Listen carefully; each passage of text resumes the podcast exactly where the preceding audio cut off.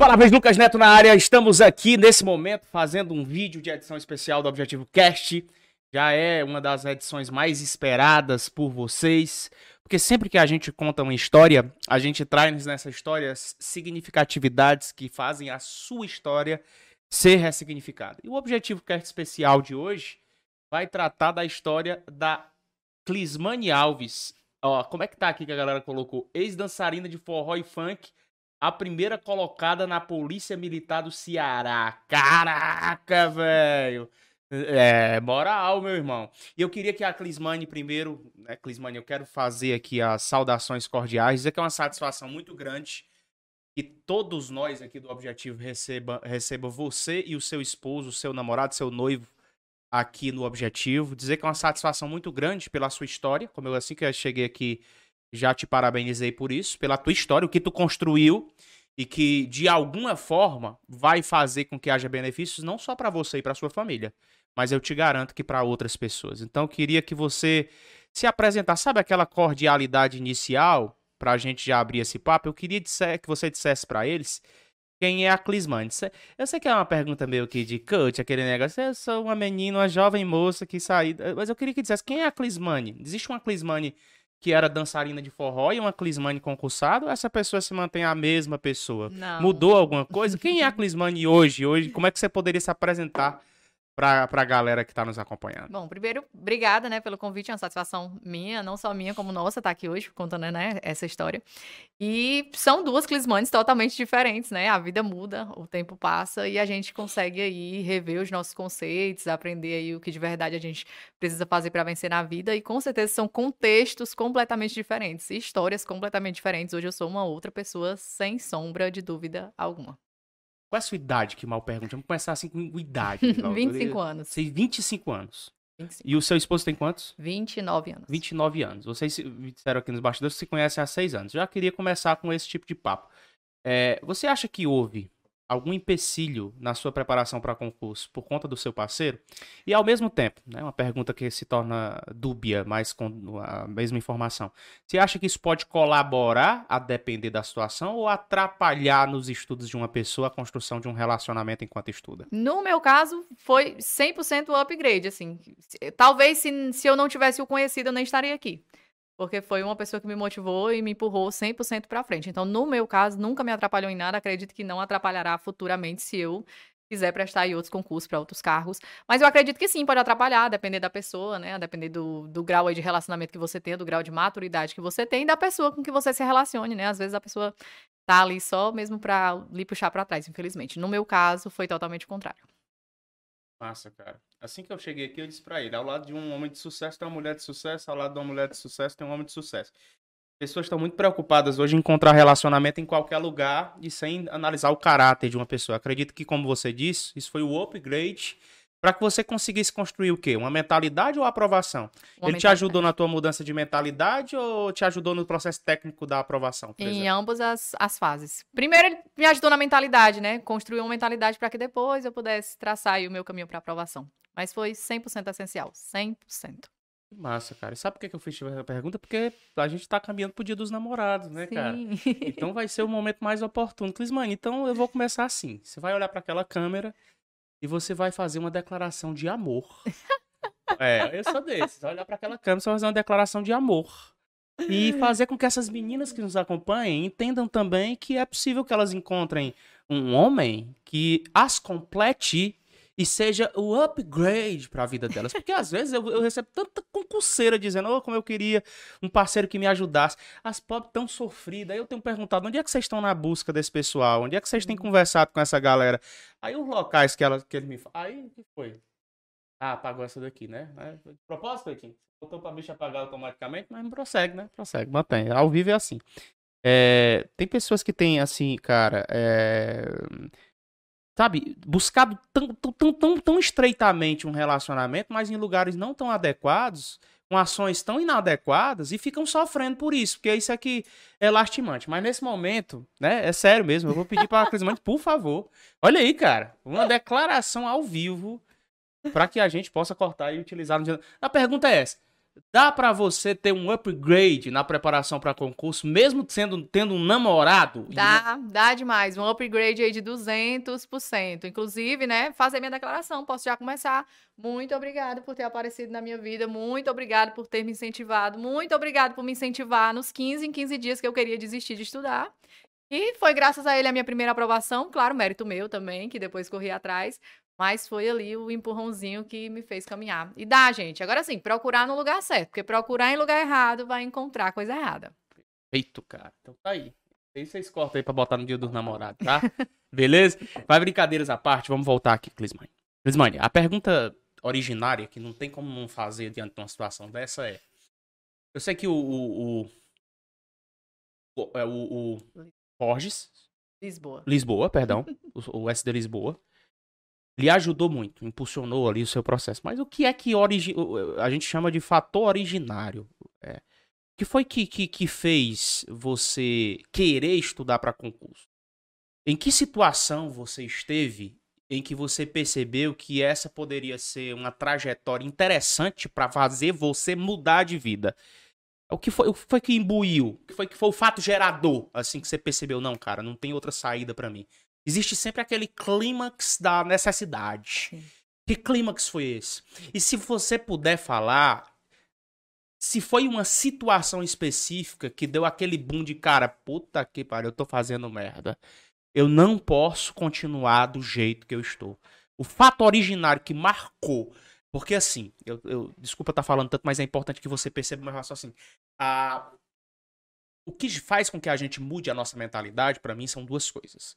Ou você muda sua mentalidade ou, a, pela emoção da dor, ou você muda pelo prazer. Tem pessoas que vão estudar pelo prazer.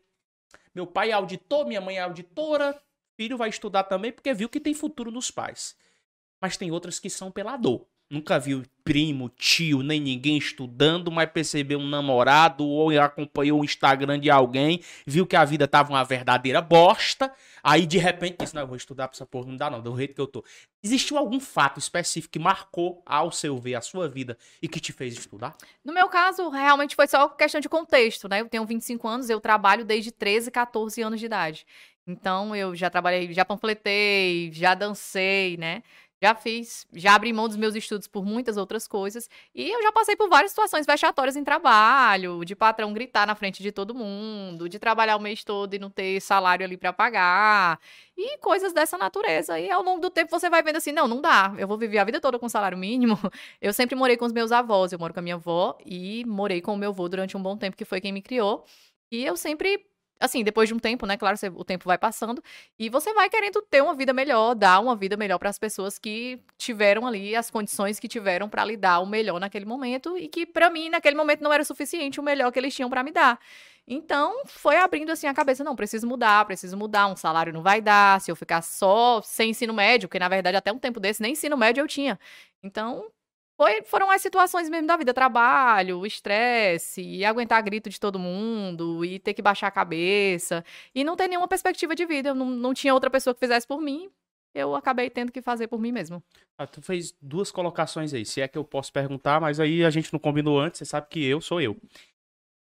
Deixa eu te perguntar, fazer duas perguntas pontuais. Quando você falou que mora com seus avós e os seus pais, meus pais, eles são separados desde sempre e eu moro com a minha. Eu morei com meus avós desde um ano e dois meses de idade.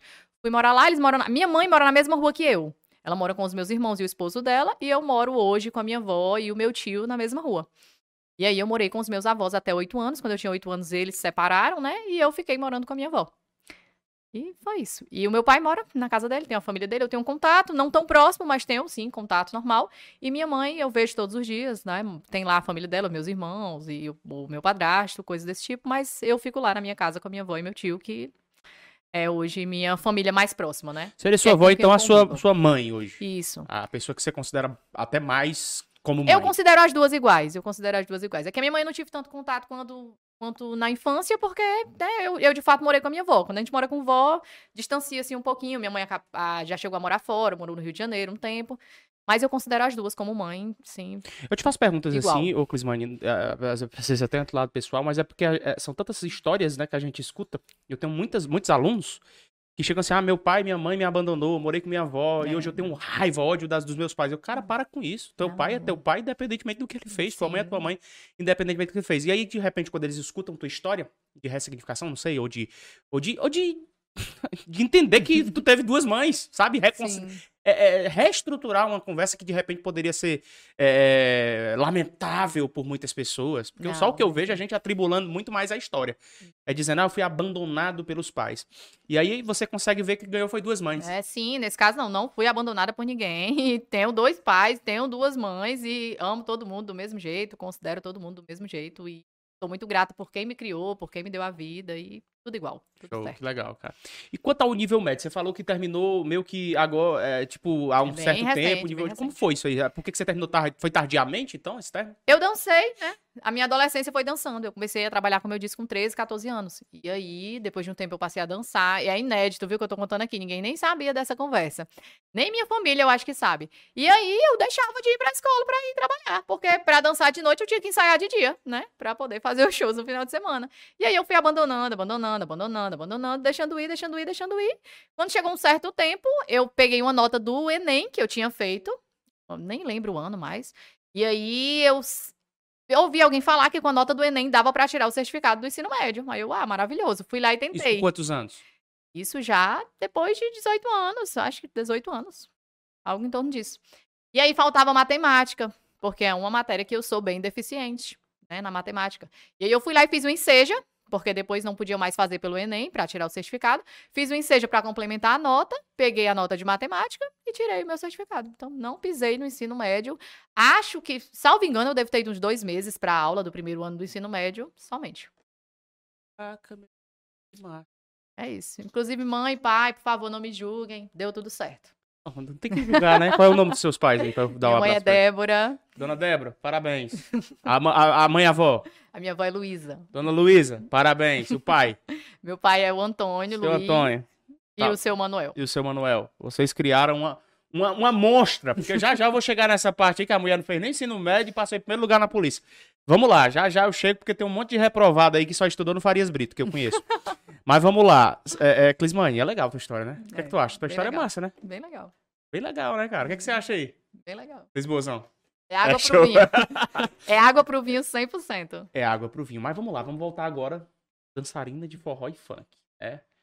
Cara, onde era? Conta pra nós aí, como era. Tu, é, quem, te- quem foi que te viu? Tu dançava quando menina, aí vi. Opa, essa menina dança bem. Como foi isso aí? Como- Eu dançava como menina e lá em Fortaleza tinha, um- tinha grupos de swingueira, quando eu tava no auge da swingueira. E aí eu comecei a dançar swingueira, né? Tinha uns festivaizinhos, finais de semana e tal. E aí depois o pessoal começou a me chamar pra dançar funk, numas bandas pequenas que tinham. E eu comecei a fazer freelance, né? Vai um final de semana, dança, recebe. tu ganhava quanto pra, pra uma dança Ai, dessa? gente. Acho que o primeiro, meu primeiro cachê de funk foi 40 reais. Forró. é, Forró era um pouquinho mais, né? Porque eu saía pra dançar fora. Mas funk, swingueira elétrica, esse tipo de coisa, 40, 50 reais cachê. E era o, o auge do cachê na época. E aí fui começando a dançar, dançar, me viram e aí me chamavam pra fazer um freelance aqui, outra ali, outra ali, outra ali, outra ali, foi dando, foi dando, foi dando, foi indo, dançando. E aí eu comecei a viajar, comecei a viajar pra fora, dancei um tempo, né, forró no Maranhão, ia, voltava, ia, voltava, dançava aqui, dançava lá, e assim foi. Foi indo. Tá, é, me diz uma coisa, o, o Clismane. 40, 50 reais. Esses 40, 50 reais que você ganhava era pra quê? Obviamente, é pra ajudar a sua família ou pra você comprar suas coisinhas? O que é que você fazia com esse dinheiro aí, você lembra? Na verdade, assim, teve um tempo que eu só dancei, né? Então era o que me mantinha. Como adolescente, eu não sustentava a casa, né? Tinha quem sustentasse lá minha casa, Isso, mas vamos colocar a idade de 14 anos, 15, 13. 14, 15 anos, sim, 14, 15 anos por aí. Eu não sustentava a casa, quem sustentava eram os meus avós, né? Eu recebia mesadinha ali do meu avô, que já tinha ido embora, como eu disse, ele se separou da minha avó, fiquei só com a minha avó. E eles bancavam lá, de certa forma, a casa, mas eu tinha meus gastos pessoais, né? Mulher, desde sempre, tem gastos pessoais. E eu ajudava ali no que eu conseguia. Ah, minha maior, maior felicidade era ganhar ali meus 40 reais pra ajudar no que eu pudesse em casa, lá no final de semana. E era isso. Assim, pra se manter, né? E que na verdade não era nada, porque você custeava passagem de ida e de volta, por exemplo, pra ir, pra ir dançar eu precisava encontrar com a galera no local, que era a sede da banda, digamos. Então eu que tinha que custear minha passagem de Sim. ida, custear minha passagem de volta, alimentação em alguns momentos. Então, assim, por amor, né? Porque por Mas você 50 curtia também reais... isso aí e tal? Não, eu gosto, gosta- gosto gosta? pra caramba. Não dá pra viver disso, galera, mas É. era, era um hobby legal. Legal, legal, legal. Era um Bacana. hobby legal. Massa, cara. Legal. Eu tinha entrevistado. Entrevistado não, né? Eu sou nem jornalista. Mas tinha feito podcast aqui com gente, com, né? Várias atividades. Dançarina, a primeira. Matheus era dançarino também, né? Não, né? Cleitinho, você era, né? Dançarino? Cleitinho tem toda a cara, Cleitinho. Ai, ai, que legal, cara. Bacana. Então, assim, eu, eu sempre fico buscando aqui algum, alguns furos. Né? Nessa, nessa passagem, né? 14, 15 anos. É... Existiu algum momento, você falou de humilhação que passou. Eu sempre digo, a galera às vezes acha que humilhação. Eu vi um cara dizendo, ah, eu fui humilhado porque o cara mandou eu fazer. Não, cumprir regras numa empresa não é humilhação. Não, Já trabalhei sim. na iniciativa privada e nunca fui humilhado de repente. Se o cara mandou eu fazer o que eu teria que fazer. Não chegar atrasado não é humilhação. Sim. Agora tem umas humilhação braba mesmo. Que o cara olha para ti, você é um burro, você é um bosta. Então, merda, você não vai sair do canto que você tá. Eu, eu já vi pessoas passando por humilhações pesadas. Essa tua trajetória, sei lá, como dançarina, ou depois, você tem 25 anos, você não. Claro, eu tenho 30, vou fazer 36, então eu tenho 11 anos a mais que você. Eu já passei por mais coisas do que você, é questão de idade, experiência, enfim. Entretanto, você trabalha desde os 13, 14. Então acaba que a gente se nivela no que diz respeito a, a campo laboral. Porque por mais que você se divertisse, divertisse, aos 13, 14, 15 anos, você estava tra trabalhando, Sim, trampando, levando uh, o recurso. Aí você dizia 50 reais era pouco. Pô, mas 50 reais em 2000, sei lá, e 10, 2012 é 150 reais hoje, 120, 140. Então era alguma coisa. Uhum. Serviria sim para alguma coisa, especialmente para você. E nessa fase toda, em algum momento você, sabe, foi humilhada, passou por uma situação que te abalou. Eu sempre busco isso aí, realmente porque a história de alguém pode ressignificar a história de outra e eu creio que você está gerando muito conteúdo nas páginas sociais, as pessoas sempre te perguntam com, com é, e trazem trechos da história delas que muitos se identificam com a tua. Aí, de repente, você consegue responder essa pessoa dizendo, mulher, planinho, não se preocupa, não, já passei por isso, foi desse jeito e eu consegui vencer. Existiu algum momento que te marcou negativamente a memória? No meu primeiro emprego, de, não de carteira assinada, porque eu era menor de idade, né? Então eu comecei a trabalhar em uma loja, é, não de carteira assinada, mas trabalhava fixo, né? Jornada ali de oito horas semanais. E era bem complicado lá, porque a, a chefe lá era bem complicada mesmo. E aí tinha dias e dias, né? E ela humilhava não só a mim, como várias outras pessoas, de chegar, de gritar na frente de cliente mesmo, bater no balcão, fazer gerente chorar na frente de todo mundo. Então, situações dessa natureza mesmo, de grito na frente de todo mundo. Não de, de, de eu fazer o meu trabalho. Eu sou muito responsável desde sempre, eu sei o que eu sou contratada para fazer, o que eu preciso fazer, mas de situações mesmo desnecessárias, de gritar, de fazer chorar, coisas dessa natureza. É para fazer chorar. Que tipo de frase você já teve que escutar? Você lembra? Não, é, não vou me recordar. Mas de, de situações mesmo assim de constrangimento, né? De, de, de você estar tá numa loja com 10 clientes e três atendentes e uma pessoa vir lá de dentro, bater no balcão e tratar de fato com grosseria, com grosseria, com ignorância e fazer de fato chorar. Esse, esse, quando você estudava, eu já tô me adiantando, eu vou já chegar, obviamente, estou separando por ciclos o nosso papo. Mas quando você começou a estudar, tais fatos específicos, vieram à tua memória para te dar mais incentivo e input de estudar? Sim, né? Com certeza. De não de ter que fazer bem. É o que eu sempre digo para todo mundo.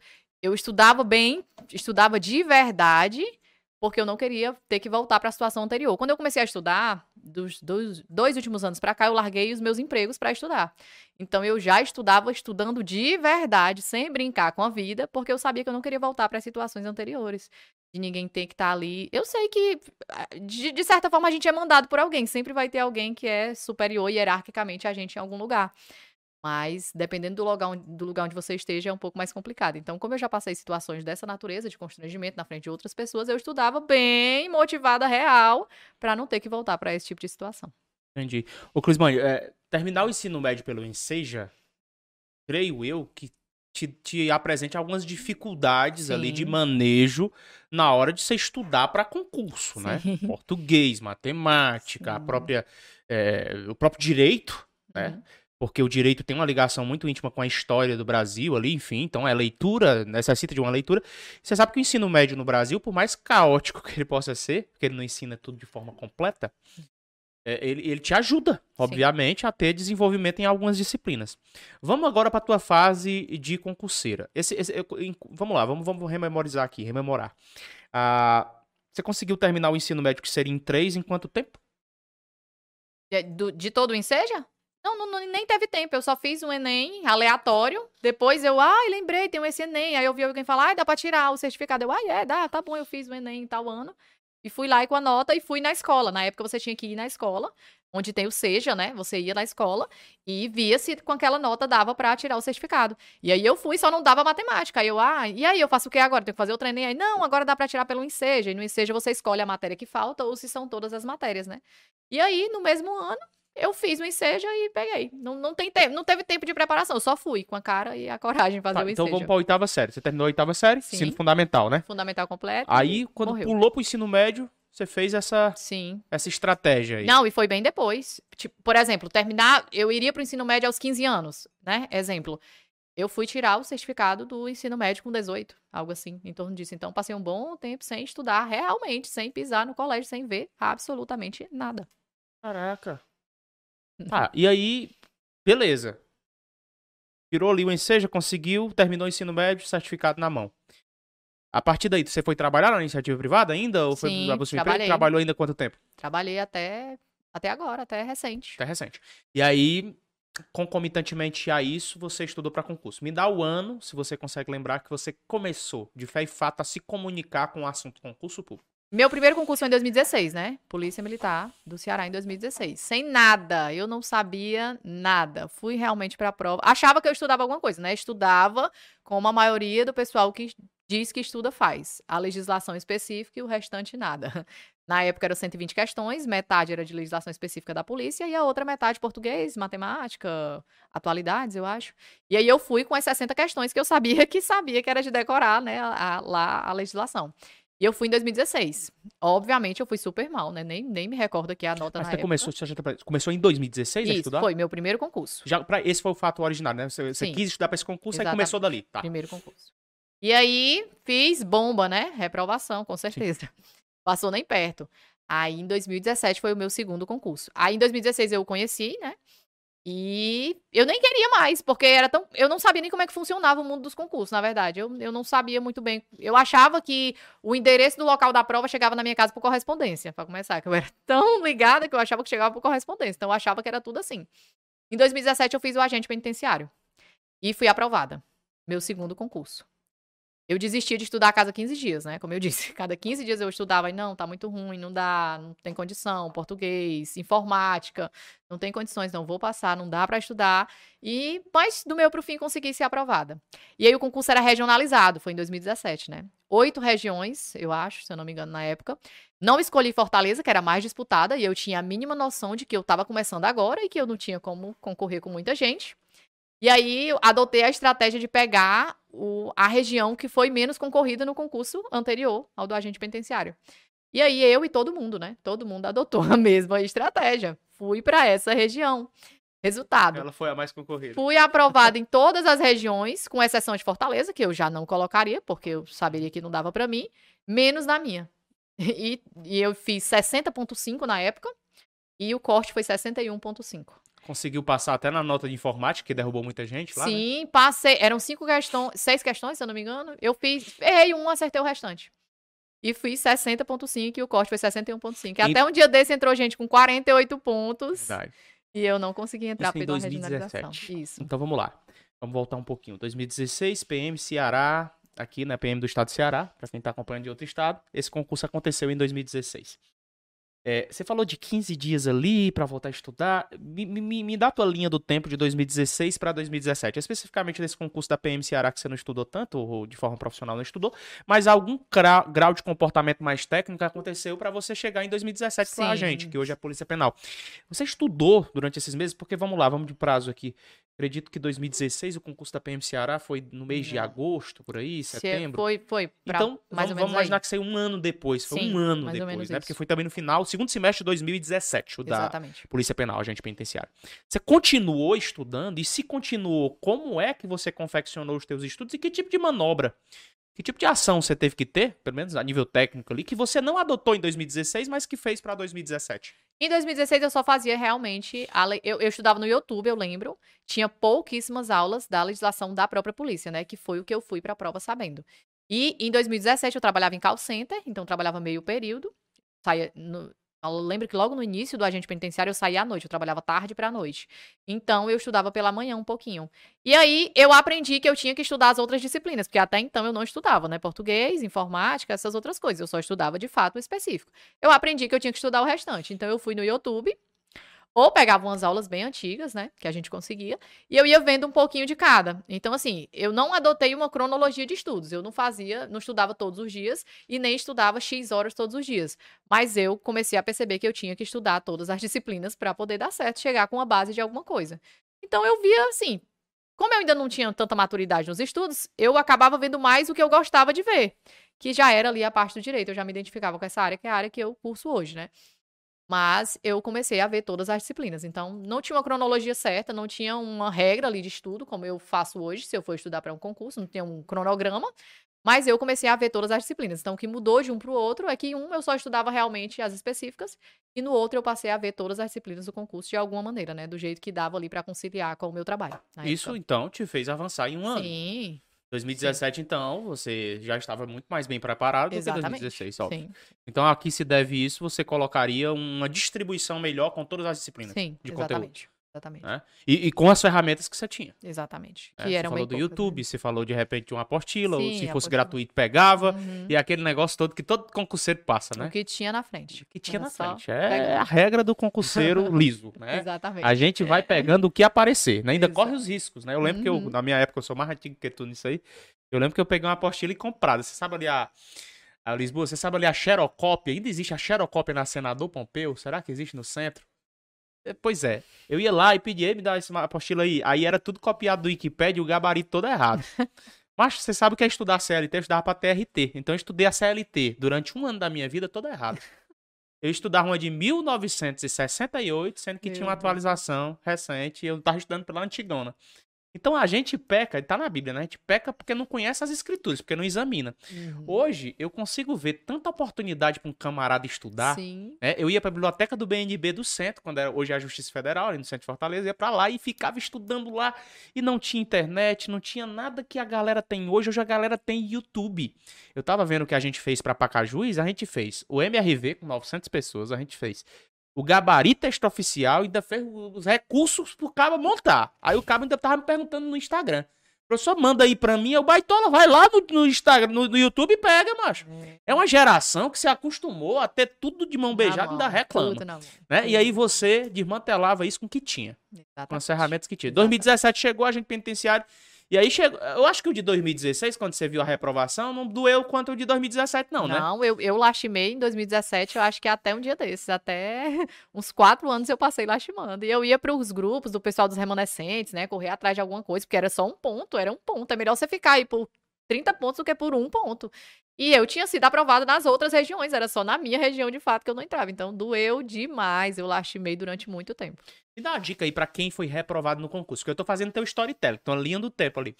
Dá uma dica aí para quem recebeu um baque, porque é baque para mim, né? 2016 estudou, tá lá, 2017, não, aqui a estratégia melhor é essa, eu vou escolher essa região, vai dar certo. Aí tu olha a porra do resultado. Todas as regiões que tu passava, menos na que tu escolheu. Me diz é como é que ficou o teu coração e o que é que tu fez para ressignificar e ao mesmo tempo diz pra galera o que é que tu sugere pra uma pessoa que foi reprovada ressignificar e virar de ver a chave. Meu filho, tem, tem outra coisa, não tem segredo não. Caiu hoje, levanta amanhã, porque se você ficar remoendo, remoendo, remoendo, remoendo, não dá em nada. Eu passei quatro anos remoendo e durante muito tempo não deu em nada. Só quando eu percebi que não valia mais a pena remoer o resultado, porque eu não podia fazer nada, não podia voltar atrás, já tinha reprovado, não ia ser aprovado, não, não dava para reverter a situação, eu voltei a estudar e aí as coisas começaram começaram a dar certo. Então, não lastime reprovação, pessoal. Reprovou, bola para frente, parte para outra.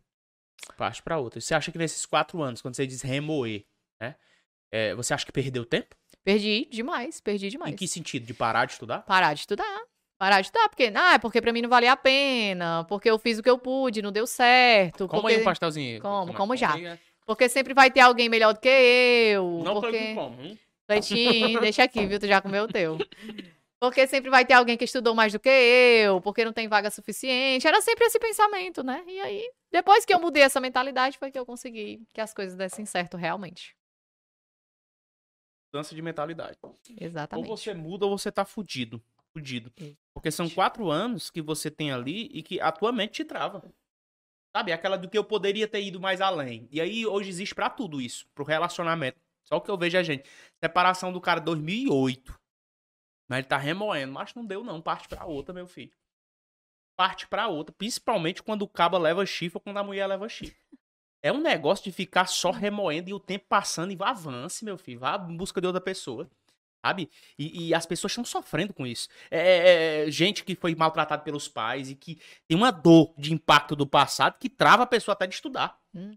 Abandono, é tanto, tanto trauma que a pessoa guarda desde os seus 10 anos, 12 anos, que não consegue desbloquear. Então, qual foi o ano? Vamos botar um ano aqui, porque 17 foi sofrimento. 4 anos. Qual foi o ano que você diz, ah, deixa essa porra pra trás e vou continuar aqui minha vida, irmão? Porque não dá não. Qual f- Teve um ano específico? que foi- 2020. Dois- 2019 eu entrei na faculdade. Né? 2019 eu entrei na faculdade, Faculdade de quê? de direito. Direito. De Legal. direito. Eu não tinha vocação para outra área. Na verdade, eu não tenho vocação para outra área. Eu tenho vocação para área policial. Eu acredito que eu nasci para trabalhar nessa área. E aí eu entrei na faculdade de direito. E aí você começa a ter uma mudança de mentalidade quando você tá lá. Você vê gente que tá lá na faculdade, mas que já é outra coisa, já tá na sua segunda, terceira graduação, é muito bem sucedido. E aí as coisas vão mudando, vão mudando, vão mudando. E aí em 2020, de fato, eu voltei a estudar para concurso assim, valendo de verdade, correndo atrás de todo o prejuízo. Então foi de 2017 até 2020 para eu voltar de verdade a estudar. Entre 2017 e 2020, tu acredita que teve muito concurso que tu deixou na mesa por conta de não Sim. ter continuado estudando? Tem alguns exemplos em mente? Teve a PRF 2019, eu acho que teve uma PRF 2019. 2018, né? 18, saiu o edital em 18, a prova foi 19. 2018, 19. Não fiz, nem. é- Era uma coisa que nem passava assim. Depois que passava, eu, meu Deus, passou Teve o concurso. PF também em 2018. Sim. Teve MPU em 2018. Era uma coisa lembra? que passava assim, depois que passava, eu, meu Deus, passou, eu nem sabia, eu nem vi, eu não tava nem prestando atenção. Você sempre quis polícia, Clisma? Sim, eu sempre quis polícia. Nenhum outro concurso de outra carreira você queria? Cogitava? Não, Lucas, não, eu sempre quis Que polícia. legal. Sempre Legal. quis polícia. Então tu tinha essa definição muito clara. Sim, não, não polícia militar em específico, mas Não, eu sempre polícia, quis geral. polícia. Sempre quis polícia. Segurança pública. Sempre quis segurança pública. Então a polícia ela te incentivava, obviamente, muito mais do que a remuneração inicial. Inicialmente pela remuneração, né? Porque eu sou de família pobre, família humilde, e na minha percepção, na minha visão, eu sou a pessoa que posso mudar o futuro da minha família daqui pra frente. Não que a gente viva com uma situação de miséria, porque também não adianta eu chegar aqui pra você Claro. e dizer que, ah, eu passei fome, ah, aconteceu. Não, eu tive uma vida, a vida que os meus pais, meus avós puderam me dar. né? Mas, inicialmente, eu acho que 50-50, remuneração e porque eu realmente gosto. Realmente gosto daquilo. Então, sempre foi polícia, sempre foi polícia. Então alguns concursos de polícia entre 17 e 20 apareceram e você deixou na mesa. Sim. 2020 chegou. Então foi o ano da virada de chave. Aí o momento que você viu, vale a pena ficar só remoendo, não. Uhum, exatamente. E aí, tava na, né, jogando aí as cartas pro concurso da polícia de 2021. Então tava forte que ia Polícia ter militar. isso, Polícia Militar de 2021, Polícia Militar de 2021. Isso você com 22, 23, 22 Isso, anos. 22. Aí, todo mundo falando Polícia Militar. Eu não vou estudar, dessa vez eu passo. E aí eu passei o ano de 2022, 2020, né? Todo estudando só português, só as básicas. Porque, né, era o meu ponto fraco. Porque o direito você aprende de alguma forma. E eu já estava na faculdade, então eu já, já conseguia ter uma maturidade jurídica sobre alguma coisa. Mas as básicas não, né? Nas básicas ninguém aprende na faculdade. Então eu passei o 2020 inteiro estudando só as básicas ali, português e informática, principalmente porque era o que eu sabia que derrubava de verdade. E é o que tinha vindo no concurso anterior, né? Apesar de terem retirado depois a informática. E aí eu passei o 2020 quase todo focado só nisso. Mas estudando mesmo de verdade. Saía do trabalho, voltava, estudava, saía do trabalho, voltava, estudava, saía do trabalho, voltava, estudava. E era isso. Esse concurso de 2021 da PM Ceará, que era o que você estava se preparando, se você se preparou em 2020, então tu incluiu matérias que de repente não caíram no concurso de 2021, como por exemplo a legislação militar e informática. Essas matérias que já eram costumeiras nos concursos anteriores da PM Ceará, você as estudava? Legislação militar eu não estudei em momento algum. Eu fiquei no português e na Ah, informática. por qual motivo você não estudava? Porque é porque assim, eu ia na sorte. Eu escutava professores dizendo assim: "Ah, não vai cair, não vai cair, tá mudando, né? Os concursos estão vindo de maneira diferente". E aí eu pensava assim: "Não, a legislação extravagante todo mundo decora. A legislação, né, da Polícia Militar, todo mundo decora. Então eu tenho que ir com o que eu sei que derruba a gente, que é as básicas, né, que são as básicas. Então eu fui estudar o que eu realmente não sabia e o que eu sabia que era o diferencial naquele momento para mim que eram as básicas. Então, não estudei em nenhum momento a legislação militar. Chegando mais pertinho da prova, quando os rumores estavam aumentando, eu ouvi a galera falar que ia cair, por exemplo, a administração, que ia cair penal militar, que ia cair isso, ia cair aquilo. E eu fui atrás de material. E aí, pelas internet, atrás de material e apostei assim, não, vou apostar. Aí eu fiquei no português, retirei a informática, porque todo mundo dizia que ia sair, aí eu, segurando na mão de Deus, meu Deus, tomara que não caia mesmo então. Retirei a informática e fiquei em português, raciocínio lógico, penal militar e administração pública. Fiquei nisso. E o direito eu estudava só por cima, porque eu já estava vendo mesmo na faculdade, então para mim não era interessante naquele momento me voltar para aquela área. Porque, como eu disse, né, todo mundo vai sabendo as específicas, todo mundo aposta naquilo ali. Então eu fiquei nessas quatro disciplinas que duas eu não sabia, que era o penal militar, que na faculdade não é obrigatório, né, uma disciplina optativa, administração, que eu não fazia nem ideia uhum. do que era, o, a matemática, que eu tinha de fato dificuldade, com o raciocínio lógico, e o português. Fiquei nessas quatro disciplinas aí de 2020, né, até chegar na, na prova. E aí chegou 2021, final do ano de 2021, você fez a prova da Polícia Fiz. Militar do Ceará. Fui aprovada. E aí, como é que ficou o resultado? Fui aprovada em 26 lugar e caí no TAF. Caiu no TAF. Caí no TAF. O que, é que você acha que faltou? TAF na sua preparação? Faltou o que especificamente? Na verdade, eu tinha um problema de saúde que eu não sabia eu tinha hipertireoidismo, né? Um problema de tireoide. É, é, silenciosa a doença, na época a gente não sabia, eu tinha sintomas, mas eu não sabia do que, é que se tratava. Eu fiz durante um tempo acompanhamento psiquiátrico, eu era extremamente nervosa, eu piloto moto. Então, nessa época, antes do concurso, eu trabalhava em call center e tinha dias que eu quase não conseguia chegar no trabalho, não conseguia, nervosa ao extremo, e eu não sou uma pessoa nervosa, eu sou uma pessoa bem centrada. Então, eu tremia, não conseguia tomar água, meu batimento era extremamente acelerado. Em repouso, meu batimento era 120. E, enfim, uma série de problemas. E eu não sabia o que era. Aí o que é que eu fiz? Eu não vou estudar, larguei meu emprego no meio pro fim, fui estudar porque eu não sabia se dava para passar ou se não dava, né? Vou estudar e com base nos históricos dos concursos anteriores, o TAF demorava um pouquinho e para mim não era coisa demais o TAF, então eu achava que dava ali para você tirar de letra em quatro meses, tendo a saúde normal, né? Eu não sabia que eu era doente na época. E aí assim a gente fez. A prova foi num dia, no outro dia eu comecei a treinar pro TAF. Só que eu não desenvolvia na corrida. Eu não tinha problema na barra, não tinha problema no tiro de 50 metros. Eu tinha um pouco de dificuldade na abdominal, mais por questão mesmo técnica, né? Porque eu não estava treinando. E tinha muita dificuldade na corrida por conta do batimento e que eu cansava demais. E aí foi isso. De repente, a banca lançou lá, dois meses depois, né? Acho que foi em torno de dois meses. Lançou lá o TAF e teve que todo mundo fazer exame, TAF, tudo ao mesmo tempo. Três dias antes da banca na verdade, eu acho que dois dias antes da banca lançar lá a, a lista para o TAF, eu fiquei doente. Para completar, eu peguei uma gripe. Tava na época de influenza, bem alta. A gente foi passar um final de semana fora. No dia que eu cheguei lá, eu fiz o check-in, quatro horas da tarde eu já fiquei doente.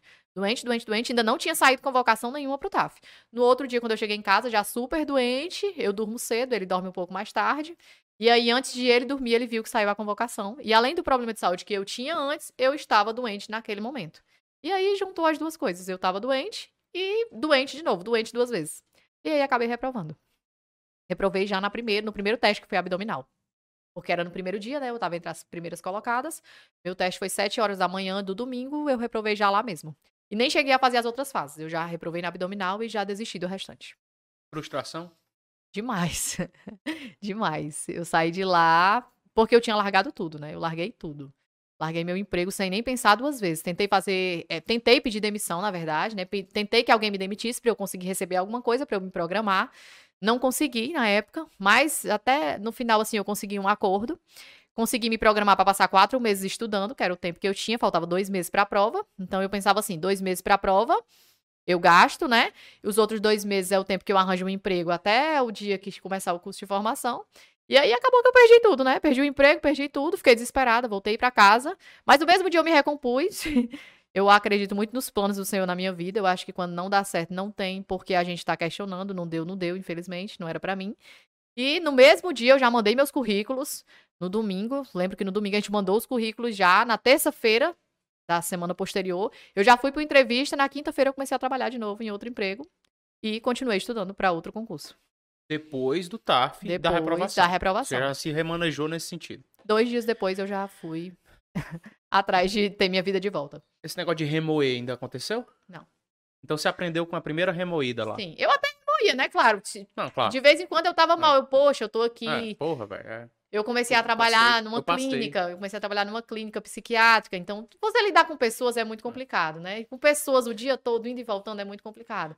Então quando tinha alguma situação assim mais vexatória, alguém chegava já mais grosseiro, eu ficava pensando, meu Deus, eu podia É, não estar aqui, é. acabei de ser aprovada no concurso, podia estar lá ganhando meu dinheirinho, que era mais do que lá, né? Apesar de eu ser muito grata pelo meu emprego, e pela oportunidade que eu tive naquele momento. Mas assim, eu remoía, mas ok, siga em frente. Não dá pra parar a vida, né? A vida não para. A vida não espera pela É gente. foda. E aí lembrava do agente, aí lembrava desse. Lembrava Chegou logo de tudo. Chegou a pensar alguma coisa do tipo, é só comigo? E passou isso É, pela tua sim, cabeça? Passou, passou. Passo não, acho que não dá certo não. Mas tava logo assim. Eu sempre falava, ah, meu rapaz, eu acho que não dá certo não, porque não é possível. Primeiro por um ponto, e agora pelo um TAF? Acho que não é pra ser não. Mas mantive ali, mantive. Me mantive e, e fui, fazendo o que dava. Pensar em desistir, parar de estudar. Já pensou? Pensei algumas vezes sim em desistir, mas nu- nunca executei não o plano. Só, só pensei e pensei vagamente. Nunca executei o plano. Hum, nunca Você executei. sempre pensa, mas nunca executa, né? Você olha pra sua vida esse cara. Já Já tá o- uma merda, se eu já tá- parar. É. Porque Já, já não tá dando certo. Se eu parei, pronto. Parou, acabou. Nunca executei o plano de desistir, não. Quais eram os dias mais difíceis pra ti nesse processo todo? Eu digo dia mesmo, da semana. Tem um dia assim que, sei lá, a crise do domingo à noite. O domingo, com certeza, o domingo. O pior dia é o domingo. É quando bate a sensação ali da semana todinha. Você, meu Deus do céu, é domingo, nada mudou ainda. Nada deu certo. Com certeza é o domingo. Tem 25 anos hoje, né? Sim. Isso tudo era com 23, então, Sim. acontecendo. Você mesmo assim olhava pro tempo, se preocupa... algum momento você se preocupou que tava muito nova muito velha? O que é que passava pela tua cabeça? Porque 23 é nova, né? Hum. Agora depende muito do seu ponto de vista. Você trabalhava desde os 13, 14. Então, em algum momento, cara, o tempo tá passando, eu tô ficando pra... eu Sim, passava passava assim pela minha cabeça, sim. Porque eu, eu tinha planos, eu tenho planos, não é nem pra mim, é pra minha família. Eu tenho planos pra minha família, é minha prioridade naquele momento. Nesse momento, né, na verdade. Depois pra mim. Então, assim, não é nem que o tempo estivesse passando pra mim, é pra eles. É pra eles. Talvez, é, a, nossa vida é um sopro, né? Então, talvez eu não conseguisse dar uma vida melhor para meus avós enquanto eles estivessem vivos. Então, sempre passava assim pela minha cabeça. O tempo tá passando, o tempo tá passando, o tempo tá passando, eu tô aqui no mesmo canto e será que não vai dar certo? Meu Deus, quando é que dá? E sempre passa, eu acho que sempre passa pela nossa cabeça. Ah, e aí continua estudando. Continuei estudando, eu trabalhava lá na clínica de 8 às 2, né? Foi assim, é, eu tinha saído do emprego de call center, eu ganhava relativamente bem lá, porque eu trabalhava com metas, né? Não ganhava bem, como uma pessoa concursada, mas eu ganhava que dava pra me manter tranquilo. E aí, né, reprovei no TAF, mandei meus currículos, fui pra seleção. Aí a nossa conversa era assim, amor, eu vou fazer um estágio de seis horas, né? Trabalhar ali quatro, seis horas. E o restante do dia eu vou estudar. Nem que eu ganhe lá os 500 reais só pra manter mesmo, ajudar alguma coisa, pagar ali minha faculdade. E pronto. Foi assim que eu fiz. Mandei o currículo, comecei a trabalhar fazendo estágio de 6 horas, de 8 às 2 da tarde. Ganhava 600 reais. Nesse período de reprovação de TAF, né? Depois. E aí depois recebi uma proposta pra assumir lá o lugar que eu trabalhava. Fiquei no lugar da pessoa que era lá o supervisor na época. Mas continuei estudando. E aí saiu o INSS e o IBGE. Dois concursos. E aí eu fiz o IBGE, passei para supervisor, mas aí até o tempo que saiu novo, a- a- as notícias sobre o concurso de novo, né, da Polícia Militar de 2022, eu não não tinha não tinha sido chamada ainda. E fiquei estudando para o INSS. Eu queria polícia, mas não tinha. E eu fiquei estudando para o INSS, INSS e IBGE. IBGE não é uma coisa que você precisa estudar demais, né? É só uma seleção. Fiquei estudando para o INSS. E aí eu saía de lá, ia para a faculdade, é pertinho, né, ali no centro. Ia pra faculdade e ficava lá estudando pro INSS até a hora que dava pra voltar pra casa. E ia adquirindo conhecimento, né? Acumulando conhecimento de qualquer forma. Não, não era minha área, mas alguma coisa se aproveitava. E assim foi. Aí fiz o IBGE, passei no IBGE, mas antes de ser chamada, eu ainda estava nesse emprego e saiu a notícia 2022. E aí eu larguei o emprego de novo e fui estudar de novo. Foi um concurso repentino, né? A Sim. notícia pegou todo mundo de surpresa. E Repentino. aí te alegrou bastante esse concurso, essa notícia aí. Porque era o que tu queria. Sim, e na verdade, assim, a notícia que saiu foi a, a, a governadora na época, né, a Isolda, falando sobre o concurso de oficial. E eu nunca achei que eu tivesse capacidade de passar no concurso de oficial. Concurso nível superior, eu, 15 vagas, meu Deus, não dava pra mim de jeito nenhum. Mas aí foi assim, eu piloto, né, como eu falei, eu tinha uma motinha. Pra tu ver como são as coisas. Eu tinha uma motinha e nesse emprego, como eu fui promovida, né, passei a ganhar um pouquinho melhor, eu decidi trocar a moto. Não, vou comprar uma motinha melhor. Vendi minha moto, peguei o dinheiro da moto, Pedi mais um dinheirinho ali emprestado para poder complementar a outra moto que eu queria. E fechei o um negócio com o rapaz hoje. Hoje de manhã, de tarde, ele me mandou uma mensagem dizendo que a governadora é, tinha dito que ia sair o concurso. E eu, meu Deus do céu, e agora como é que eu faço? Porque da última vez eu saí do emprego para guardar o dinheiro e estudar. E agora o Rafi foi gastar. Vendi a moto, fiquei com a moto nova, tô devendo dinheiro emprestado. E como é que eu faço? Pronto. Aí eu não podia desfazer o negócio com o rapaz, que eu já tinha feito, ia ser muito feio para mim, né? Mantive meu negócio. Na mesma semana que eu peguei a moto, botei a moto para vender e pedi para sair do emprego de novo. Aí pronto. Botei a moto para vender, fiquei a pé e fui estudar. Programei todo o dinheiro que eu tinha, perdi dinheiro, né? Comprei a moto de um valor, perdi dinheiro, peguei só a diferença e programei os meus oito meses ali de estudo. Estudando para oficial, mas achando de maneira alguma que eu fosse passar. Desde sempre eu achei que eu não fosse passar para oficial, só para soldado. Soldado eu sabia que dava, porque era um concurso que eu tinha acabado de fazer, tinha acabado de ser aprovado. Não é possível que de um ano para o outro fosse mudar todas as matérias, e se fosse, eu ia comer livro até passar. Um soldado eu tinha esperança, agora oficial, de jeito nenhum. Mas saí do emprego para estudar na esperança do oficial. Porque era o que tinha no momento, né? Ela não tinha falado ainda de para soldado, que ela tinha dado certeza era o concurso de oficial. Mas foram meio concomitante os dois. Sim, sim. E aí, quando, quando tu viu o soldado, alegrou-se ainda mais? Porque oficial era aquela expectativa, mas aquela pinda, aquele sim. pingo de dúvida. Sim. Né? Já era o soldado mais tranquilo. É. Aí, assim, eu comecei a estudar para oficial, não era a mesma coisa estudar para soldado, né? Era um nível bem mais alto. Então, eu Joguei lá pra cima o nível e fui estudar lá em cima. Quando saiu o soldado, eu não sabia o que, é que eu fazia. Porque é, eu não sabia se eu mantinha estudando alto, já que não tinha edital ainda para oficial, ou se eu baixava e ia pra soldado. Aí, no final das contas, eu não ia arriscar, né? Comecei a estudar ali, baixei o nível de novo e fui para soldado. Mas mantive mais ou menos ali um meio tempo, porque se saísse oficial, eu tava bem em alguma coisa. Por exemplo, doutrina, jurisprudência, né? Saí ali da letra de lei. E foi isso. E aí saiu soldado, e um mês depois, eu acho, saiu oficial, né? Algo em torno disso. Fiquei estudando ali para os dois. Era mais ou menos a mesma coisa, mudava pouca coisa. Aumentei de novo o nível de estudo e fiquei ali nos dois. Não, vou estudar aqui para oficial, porque se eu estudar para oficial, eu passo para soldado, né? É um concurso nível maior, era o natural que acontecesse isso. E aí mantive ali em cima e foi estudando para os dois, para os dois, para os dois, para os dois, até o último dia. Fiz a prova de soldado, no outro dia fui para a salinha de novo, porque eu estudava numa salinha de estudo, né? Passava o dia todinho lá. E fiquei estudando para oficial até o último dia também. Deixa eu te perguntar uma coisa. Me dá aqui meu celular. Acho que me manda... alguém me mandou algum vídeo. Eu tô chorando, assim. Eu queria lembrar aqui se. Lá. Vou até botar aqui, quebrar as regras do jogo. Porque eu gosto de explorar esse lado lúdico. Lúdico. Da coisa, sabe? Deixa eu ver aqui. Existe esse vídeo? Será que. É o time que eu peço pra. Eu, claro, pra eu fazer um podcast, eu preciso estudar a tua vida um pouco, né? Pelo menos o máximo que tu abre aqui na, nas páginas sociais. Tem um vídeo, você, você tá recordado desse vídeo, Clismane? Tem, tem sim. Aquele momento específico ali. O que Foi é a minha re... reprovação do TAF. Foi a tua reprovação Na verdade, do, do foram TAF. dois dias antes do TAF. Foi quando eu tava doente e fui fazer o meu primeiro treino Instagram doente. dela aqui pra mim. Bota aqui, Matheus. Entra aqui, entra aqui. Vamos quebrar o protocolo. Pode entrar no meio das câmeras. É isso aí. É tudo ao, ao vivo, ao não. Vivo é tá isso, né? Ao vivo que vai ser. Pra eles é ao vivo, mas a gente tá gravando isso, mas tá valendo. A gente tá aqui. Bota aí Clismania aí pra gente ver esse vídeo. Porque eu vou, eu vou mostrar aqui pra galera, porque na edição agora já não dá pra cortar, mas a gente mostra aqui pra vocês na tora mesmo. Cadê a. Ah, agora pra achar esse vídeo. Onde é que tá, Clismania? Aqui. Esse vídeo. Mostra aqui pra nós. Inclusive, segue a Clismane no Instagram. Diga aí seu Instagram pra galera, Clismane. Profa Clismane Alves. Profa Clismane Alves. Ó, então aqui mostra a dançarina, ó, e aqui tá aqui ela chorando, ó. Tem que mostrar lá? Ó, mostra pra eles lá na câmera. Tem que dois dar um lá. pausezinho no início. Mostra, acho dá- que é um o pausezinho na- imagem. Ela chorando aí, porque a gente vai comentar sobre isso. Porque agora tem uma porrada de gente chorando. Vira esse negócio pra gente ver se tá aparecendo aí. Vira. Isso, Matheus. O Matheus é desenrolado. Mostra aí a mulher chorando. Passou. Vai lá no Instagram dela que você vê também, tá, moço? E moça. Passou já, viu? Ah, É passou, mano. Ah, passou, isso. volta. Tá aí, ó. É tipo um storyzinho telling e tal, mostrando aí, ó. Ó, ó. É agora. Agora, manda ver já, tá aí. Tu tá chorando, né? Pronto, pronto, para. É aí, pronto. Obrigado, Matheus. Tá chorando. Tá, tá chorando. Essa daí. É, a gente brinca assim, mas esse choro aí foi de dor, não foi? Foi de dor.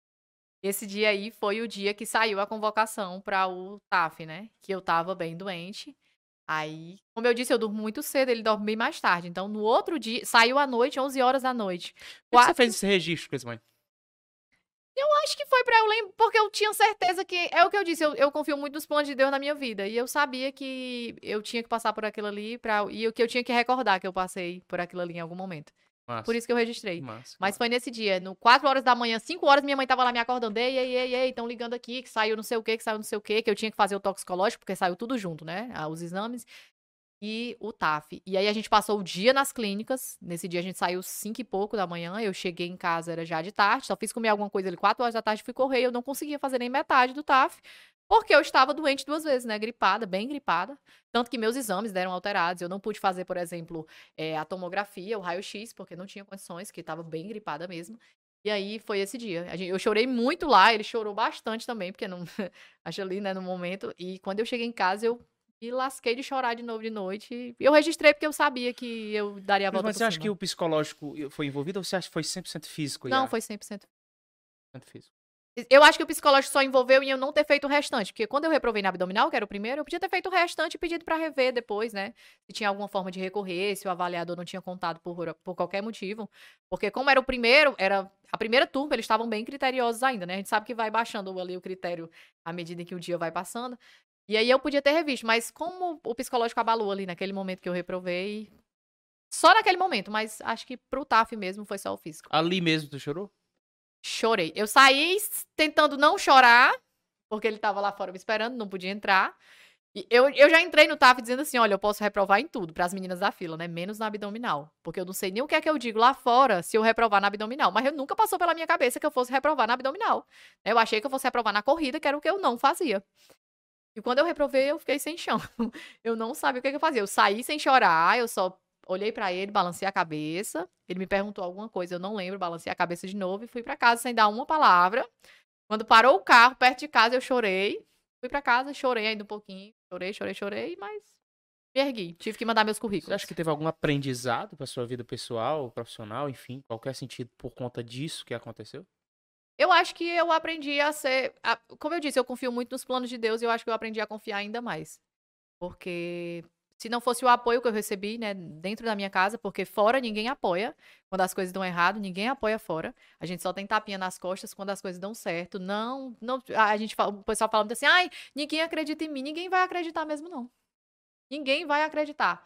Só vai ter parabéns quando der certo. Porque enquanto der errado, só vai ter ali os da sua casa e olhe lá, né?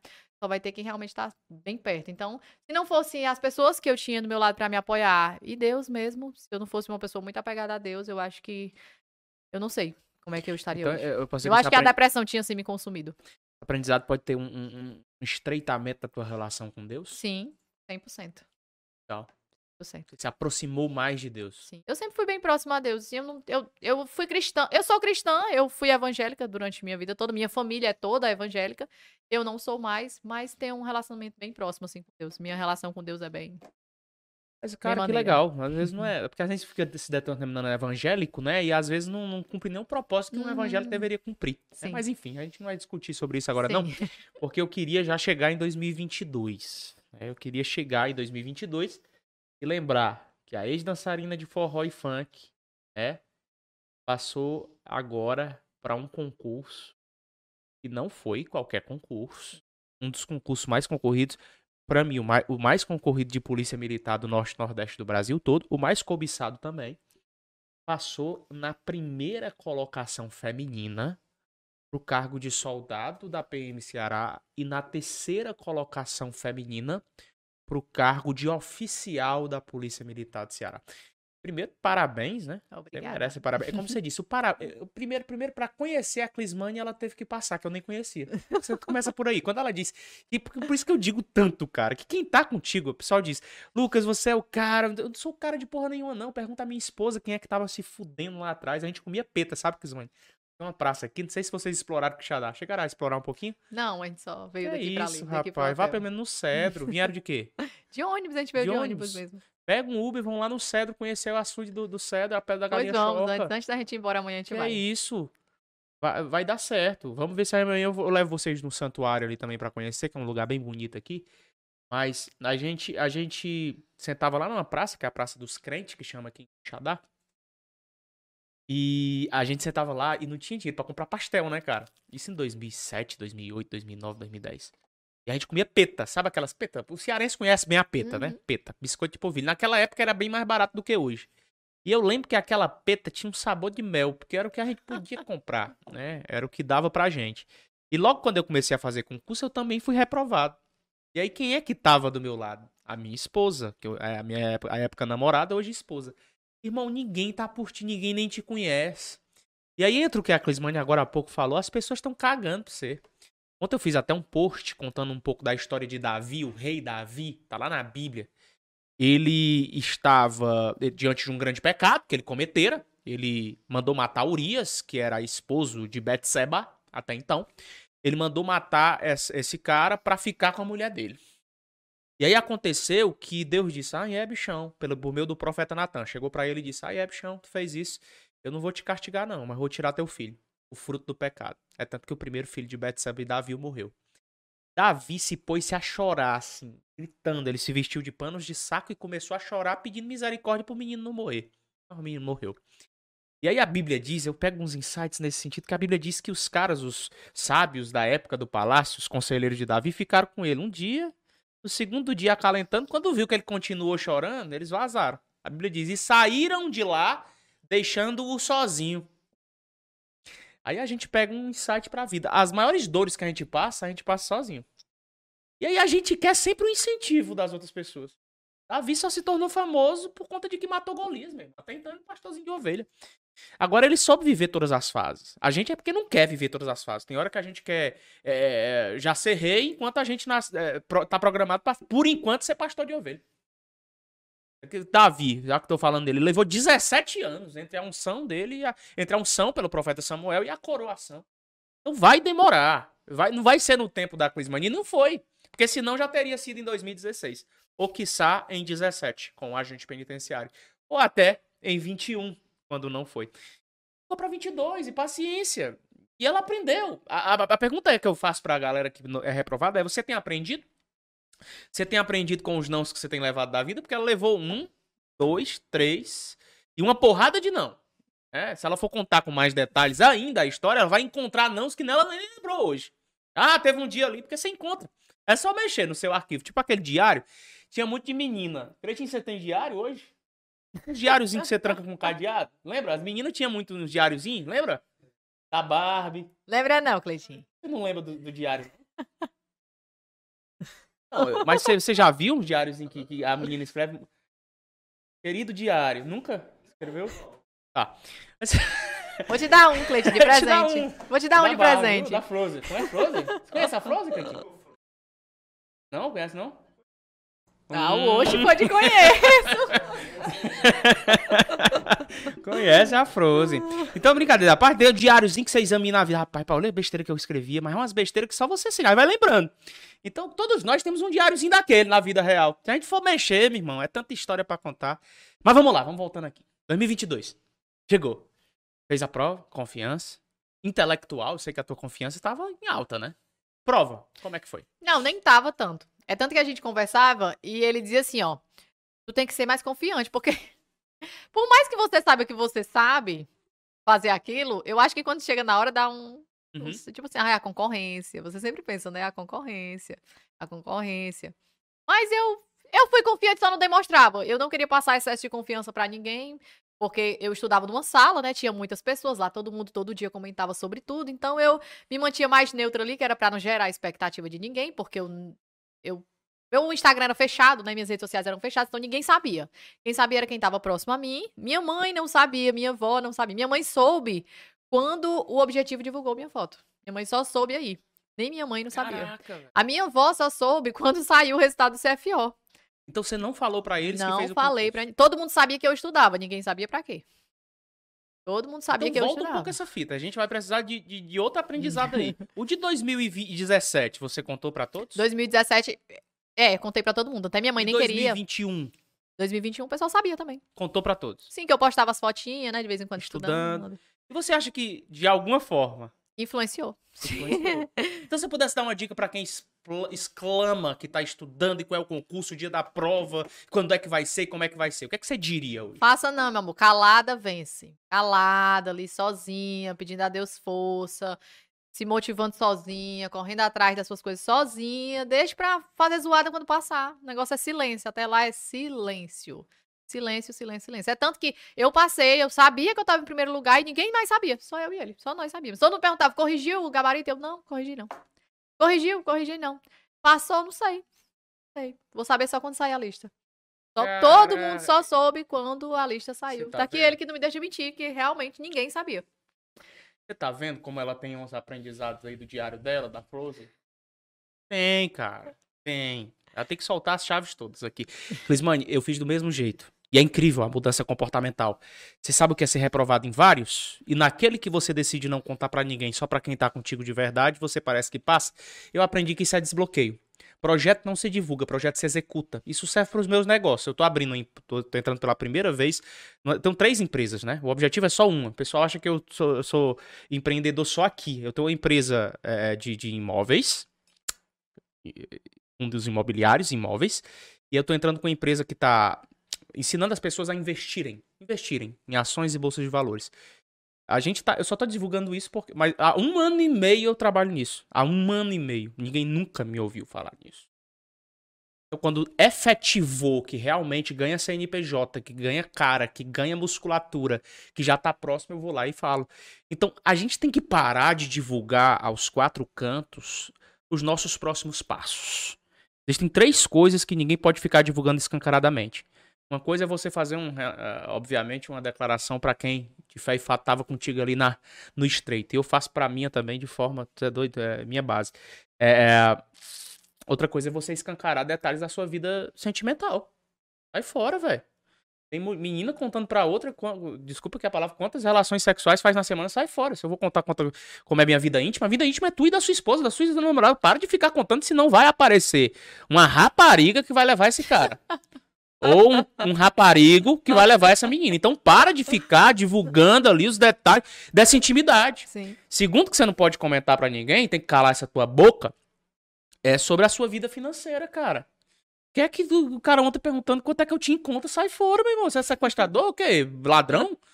Eu não vou dizer pra ninguém quanto é que eu tenho em conta. Lucas, quanto é que você tem na carteira de investimento? Lucas, o que você tá fora? Não existe isso de contar detalhe da sua vida financeira pra ninguém. É nem, a, a, Clismane vai ter que contar, não é nem ela, porque o diário, o diário lá, as regras de publicidade do, do, do acesso à informação vão dizer. Entendeu? Mas onde ela aloca dinheiro, o que é que ela tem, quanto ela guarda, não é pra você ficar sabendo, não. Isso é que é um assunto, que diz respeito a ela. E terceira coisa que você não pode contar o que, é que você vai fazer amanhã, seu próximo passo. Só que tem gente bocão, que já fica dizendo. E aí, cuidado. Você tá numa zona muito perigosa, até o negócio de você botar serei polícia, né? Nem o Lisboa, cheguei aqui, tive que perguntar se o homem era polícia, que ele não disse. Né? É o cara, já sou antes de ser. Aí bota 12 caveiras, tatua logo uma caveira e haja caveira. E, e cuidado, você nem armado tá, moço. O que é que você quer mexe, mexendo com, com, com, com, com informações que. Calma, sabe? É gente que, que é muito prepotente, muito antecipado diante dos planos e acaba se lascando. Exatamente. Então, é, é, esse foi um aprendizado também. Demais. Calar a demais. boca, o bicozinho e tal. E. Calado. Resultado, se- Resultado. o resultado fala por si só. Não, Quem precisou saber de mais nada. caraca, velho, que massa isso. Todos sabiam que eu tava estudando. Que eu tava estudando, eu não tinha como negar, porque Claro. eu saía de casa de manhã e chegava à noite. Mas precisa dizer Então, qual é o concurso? Caladinha. Tô estudando pra quê? Ah, coisa da faculdade. Tá E aí, quando saiu o? PM, perguntava, não, vai fazer não esse daí? Aí Ah, eu dizia. Ah, o meu primo só. A única pessoa que perguntou assim, eu respondi alguma coisa. Porque o pessoal perguntava assim: vai fazer o quê? O que sair? Vai fazer o quê? O que sair? Aí um primo meu perguntou: vai fazer não, polícia? Eu não. Se sair, quando sair, se eu fizer, você vai saber. Pronto. É. Mas para as outras pessoas eu respondia sempre a mesma coisa: vai fazer o quê? O que sair?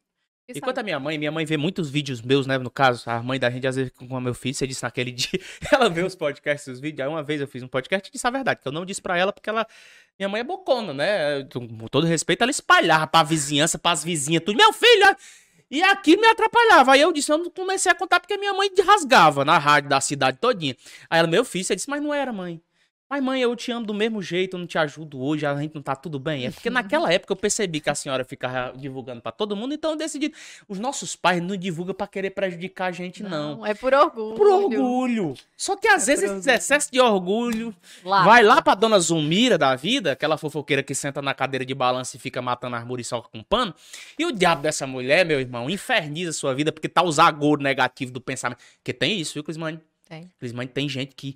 Porque assim, A inveja é mau ato da alma, mas tem gente que tem o agouro, a, a, a, negatividade tão grande que quando a pessoa chega, você vê o mal olhado, a inveja, a prepotência de querer, de querer ter a tua vida. E não precisa tu ter, não. Tu precisa só ser. Por exemplo, um podcast desse aqui. O pessoal diz, aí tem, tem inimigo do Lucas olhando um monte dela. Aqui que vai ter dela. Não é meu, não. Que vai ter dela. E aí é inimigo que ela nem sabe. E é normal, faz parte do show. Por quê? Porque ela tá aparecendo, moço. A inveja ela te segue no Instagram.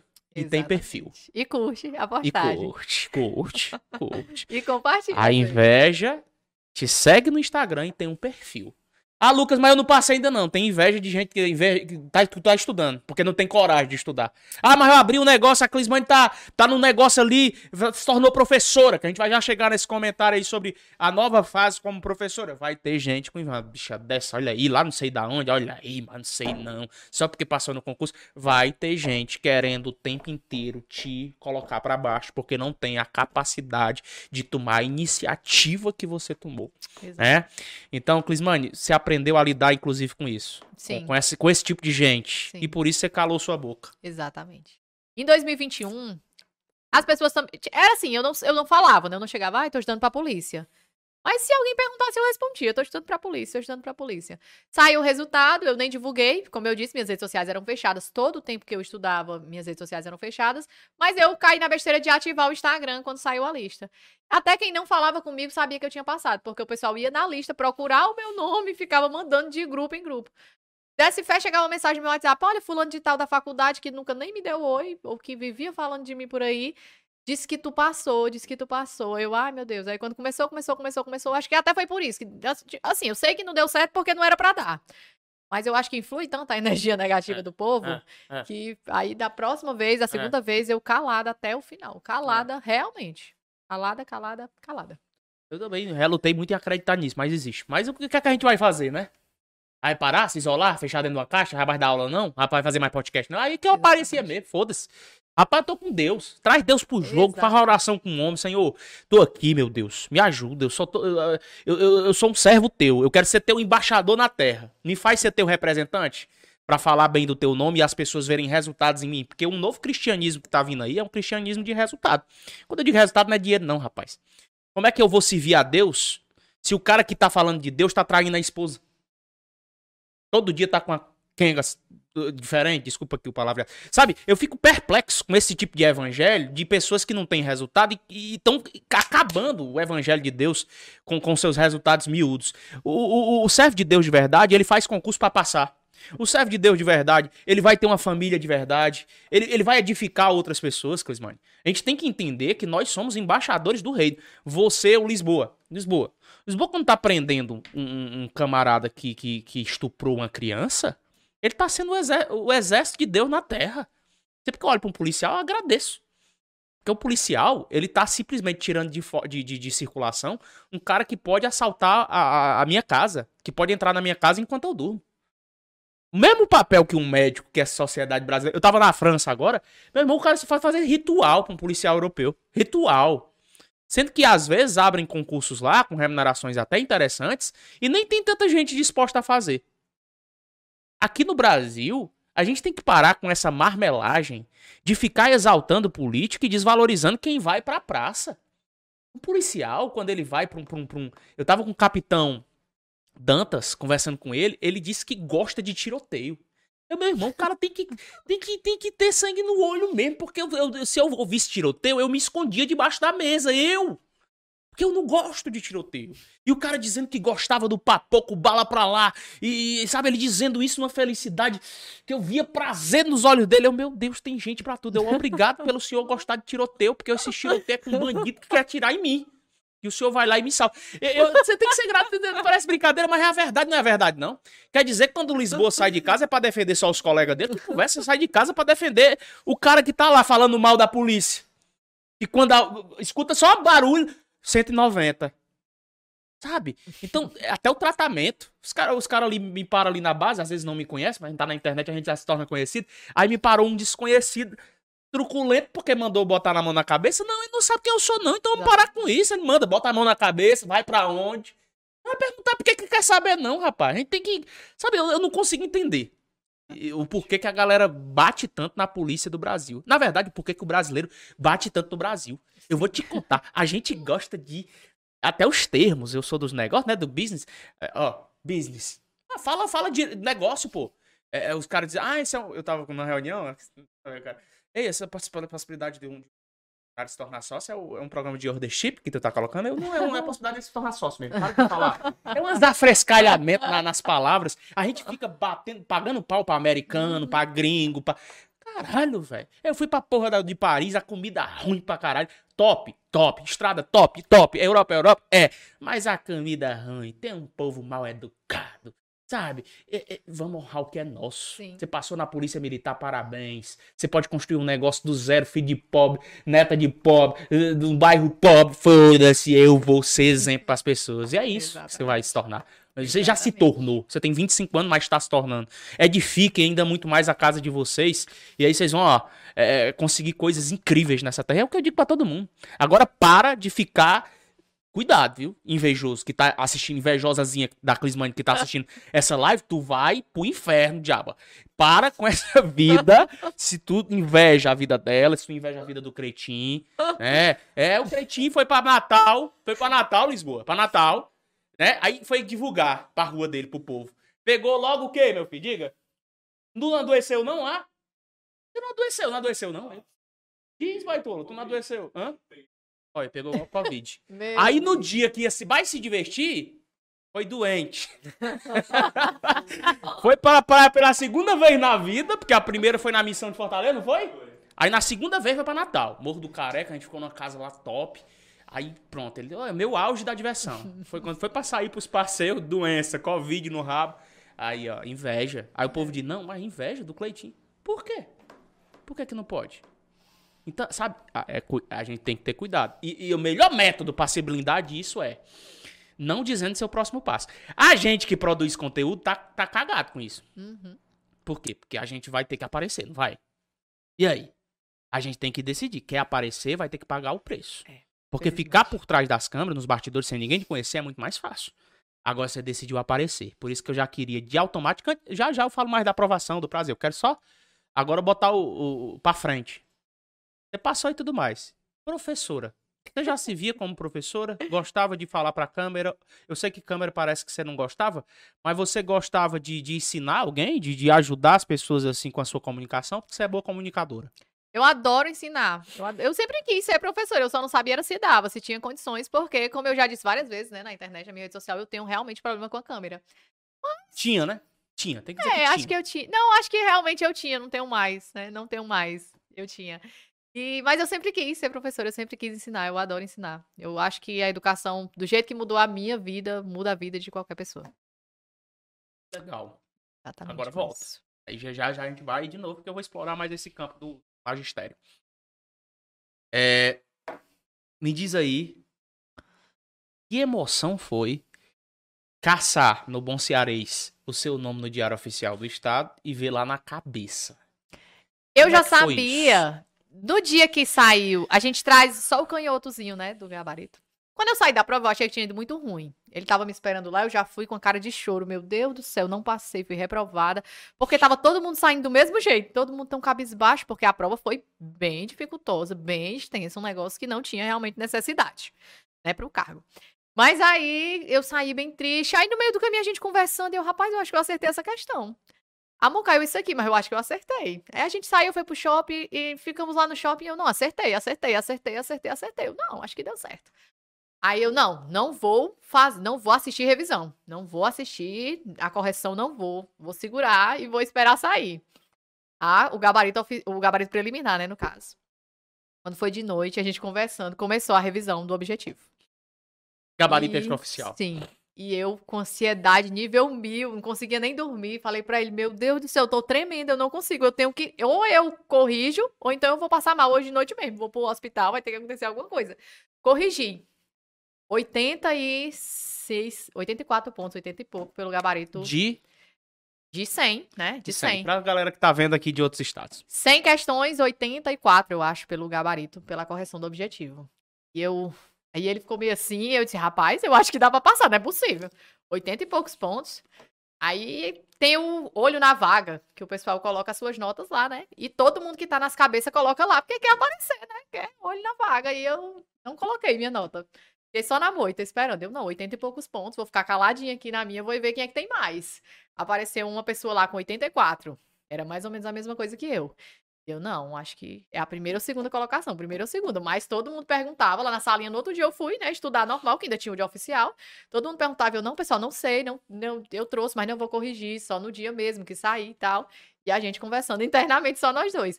Quando saiu o extra, o, o extra oficial, o gabarito preliminar, né, ele tava na outra sala do outro lado, e eu tava em uma, e aí eu corrigi, 86 pontos. Aí eu vi que no olho na vaga ninguém tinha colocado mais nada. E geralmente o primeiro, primeiro lugar coloca lá, né? Notão, notaço. 80 e pouco de 100, a pessoa coloca lá. Ninguém colocou eu, pronto, sou o primeiro lugar. Só saí, a gente corrigiu ele, o quê? 86, 87, comemoramos. E pronto, mas assim, na hora, né, emoção nível hard, eu ainda não sabia. Eu tinha convicção que eu era a primeira, mas eu podia ter alguém na moita também, igual a mim, né? Alguém podia ter aprendido também a ficar calado e esperar sair o resultado. Mas eu já tinha ali a interna convicção que eu era primeiro ou segundo lugar. Quando saiu o primeiro, foi só sucesso. Mas é muito massa, né? Uma menina que, né, né, Lisboa? Uma menina que. O que, é que você acha aí de uma moça que terminou o ensino médio lá pelo Enseja? É improvável, em regra, se, se contar só a história. Não é? E aí, qual foi tua emoção aí? Diz aí, só pra nós aqui nos bastidores. Deixa ele ouvir, não. Não, o Lisboa não vai aparecer, não. O Lisboa não quer aparecer, não verdade, assim. Eu. Desde o início eu já dizia pra ela, não, tu tem potencial para estudar, porque, tipo assim. É, todo mundo tem a capacidade de aprender, só que algumas pessoas têm alguns dons que é só dela, tá entendendo? Tem um dom que, que é dela. Tipo assim, a pessoa que canta, ela tem. Aquele dom é dela. Nem todo mundo vai cantar igual a ela, tá entendendo? E ela eu vi que ela tem muito a a memória é muito boa, tem um pensamento muito rápido, ela se expressa bem. Aí eu falava pra ela, tipo assim, que o, problema dela não era que, tipo assim, ela era inteligente. O problema é que ela se dedicou na juventude dela a outras coisas, tipo, ela dançava, não estudava. Ela, tipo, se comparava a mim, tá entendendo? Não, eu sou burro, não consigo passar e tal. Aí eu falava, não é isso, é porque nós se dedicamos a coisas diferentes. Eu estudava e tu dançava. Mas se tu se dedicasse da mesma forma que eu me dediquei, tu seria até melhor do que eu. E eu já tinha essa convicção, porque eu sou um cara que tem o raciocínio lento. Não é rápido igual o dela, tá entendendo? Aí eu sempre disse isso pra ela e ela foi pegando essa ideia, tá entendendo? entendi, entendi. Eu não sei se eles ouviram ou não, né? Eles ouviram? Que legal, ficou até melhor porque eu ia só é, é, refletir o que ele disse. Mas o, o Lisboa diz para quem não ouviu direito, em, em suma, que ela criou, né? A Clisman criou em determinado momento um tabu de que ele era mais inteligente do que ela, não foi tipo isso? Até ele explicar para ela de que houveram houve concentrações distintas, né? Enquanto um lutava ali, eh, treinava uma coisa, ela treinava outra. Mas dá para perceber, é, porque eu sempre existe uma pessoa mais articulada que demonstra uma certa inteligência, existe uma pessoa mais esforçada, né? Você se considera esforçada Claro, porque você lutou. Mas você também se considera inteligente, porque assim, eu tô querendo agora chegar no lado de QI mesmo. Hum. Porque não é comum. Você vai, vai ter que concordar comigo. Eu, pelo menos, não, entre, não converso com tanta gente que faz primeiro lugar no concurso. E aí, vamos lá, né, pessoal? Me diz quantas pessoas estavam inscritas nesse Mais de 80 mil. Tá. Eu acho, eu não, assim, é, eu acho que é em torno disso. Tá. Você fez 84 pontos. Não, eu fiz. No oficial, fiz 88. Não, 88, 88, no oficial. E no do soldado? Não, no gabarito oficial, no, no resultado oficial, Final. 88. 88 Final, 88 do soldado. Isso. A maior nota do, do concurso? Eu acho que foi. É, feminino, né? Não, acho geral. Que... Porque o primeiro geral. Geral. Eu não, eu não, não olhei. Não, olhei. Foi 88? Foi 89? Então pronto, 89, eu fiz 88. Eu tô falando de 88, é maior. E 88 para 89 um ponto. Então você fez ali a primeira nota geral é, feminina e a segunda geral. De 88 para 89 é um ponto.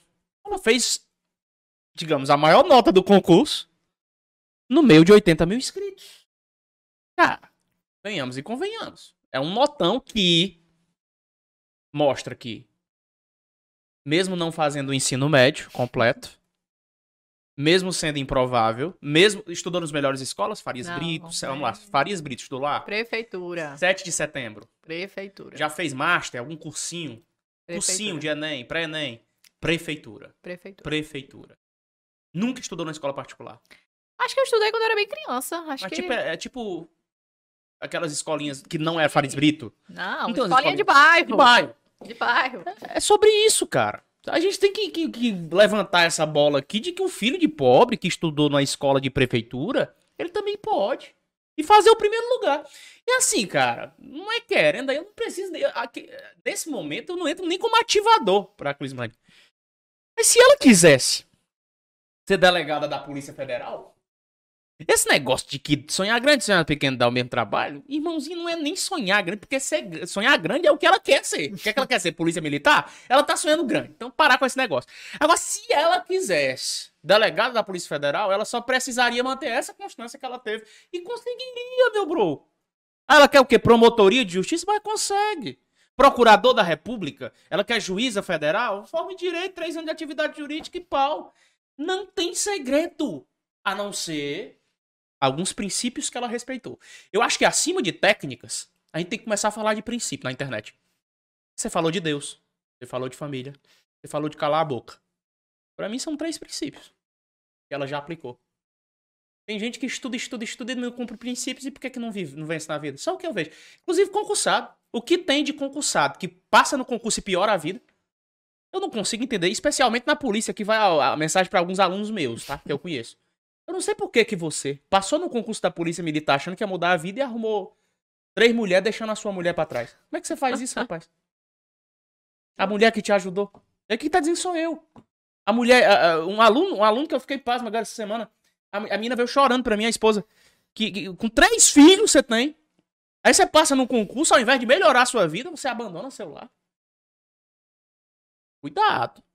Você, não tá, você tá negociando com princípios. 10 traições, né? E- e você tá negociando com princípios. E assim, cara, não queira ser um concursado fudido, não. Porque existem. Então, a gente não tá fazendo podcast aqui, objetivo cast, pra dizer que passar no concurso vai te fazer rico, vai te fazer mudar. Passar no concurso é um desbloqueio de uma fase que você se encontra e não se encontra mais.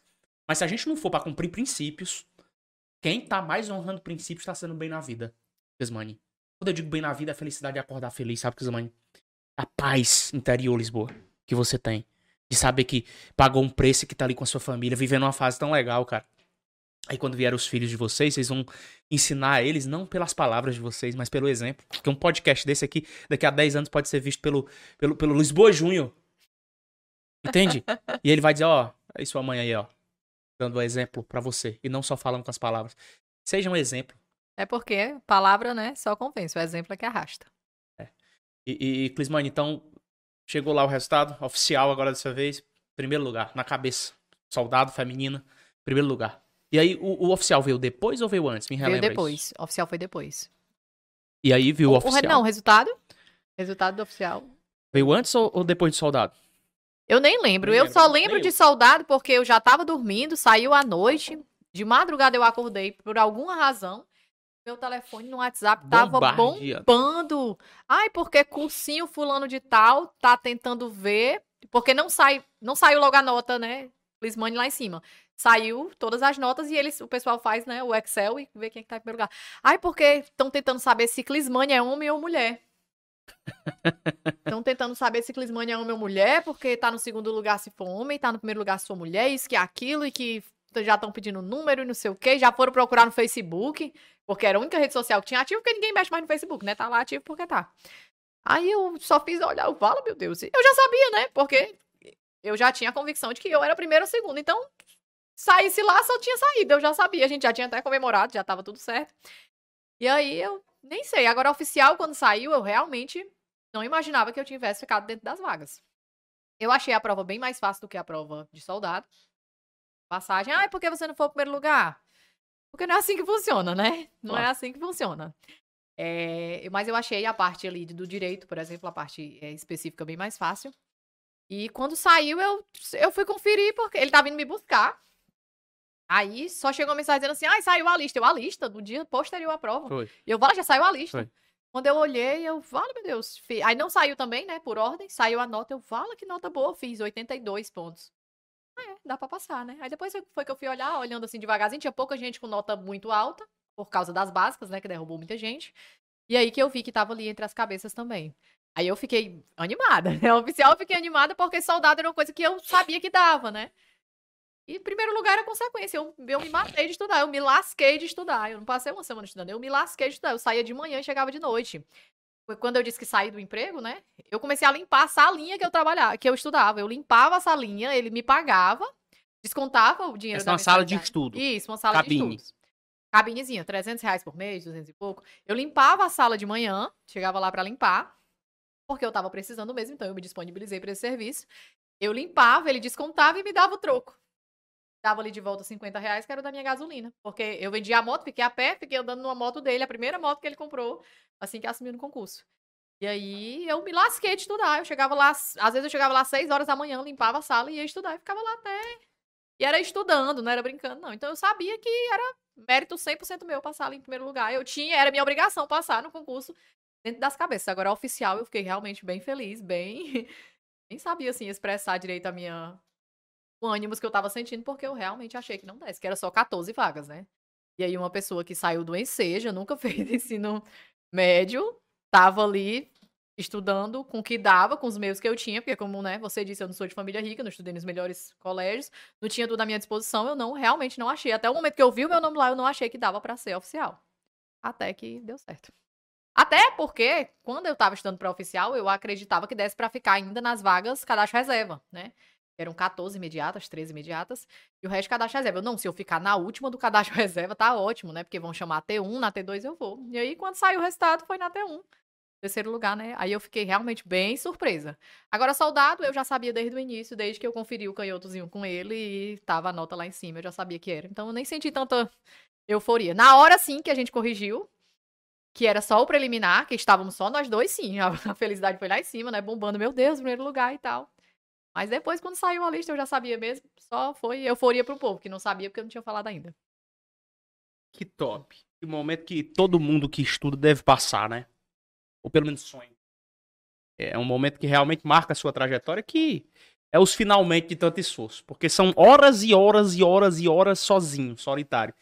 E aí, quer queira ou quer não queira, de alguma forma você quer ser reconhecido. Sim. Todos nós somos é, carentes de, uma, de um certo aplauso. Não que isso vá mudar a nossa vida, porque a gente chega num determinado momento da vida e vê que isso não é nada, mas a gente quer. O ser humano, ele quer esse tipo de reconhecimento.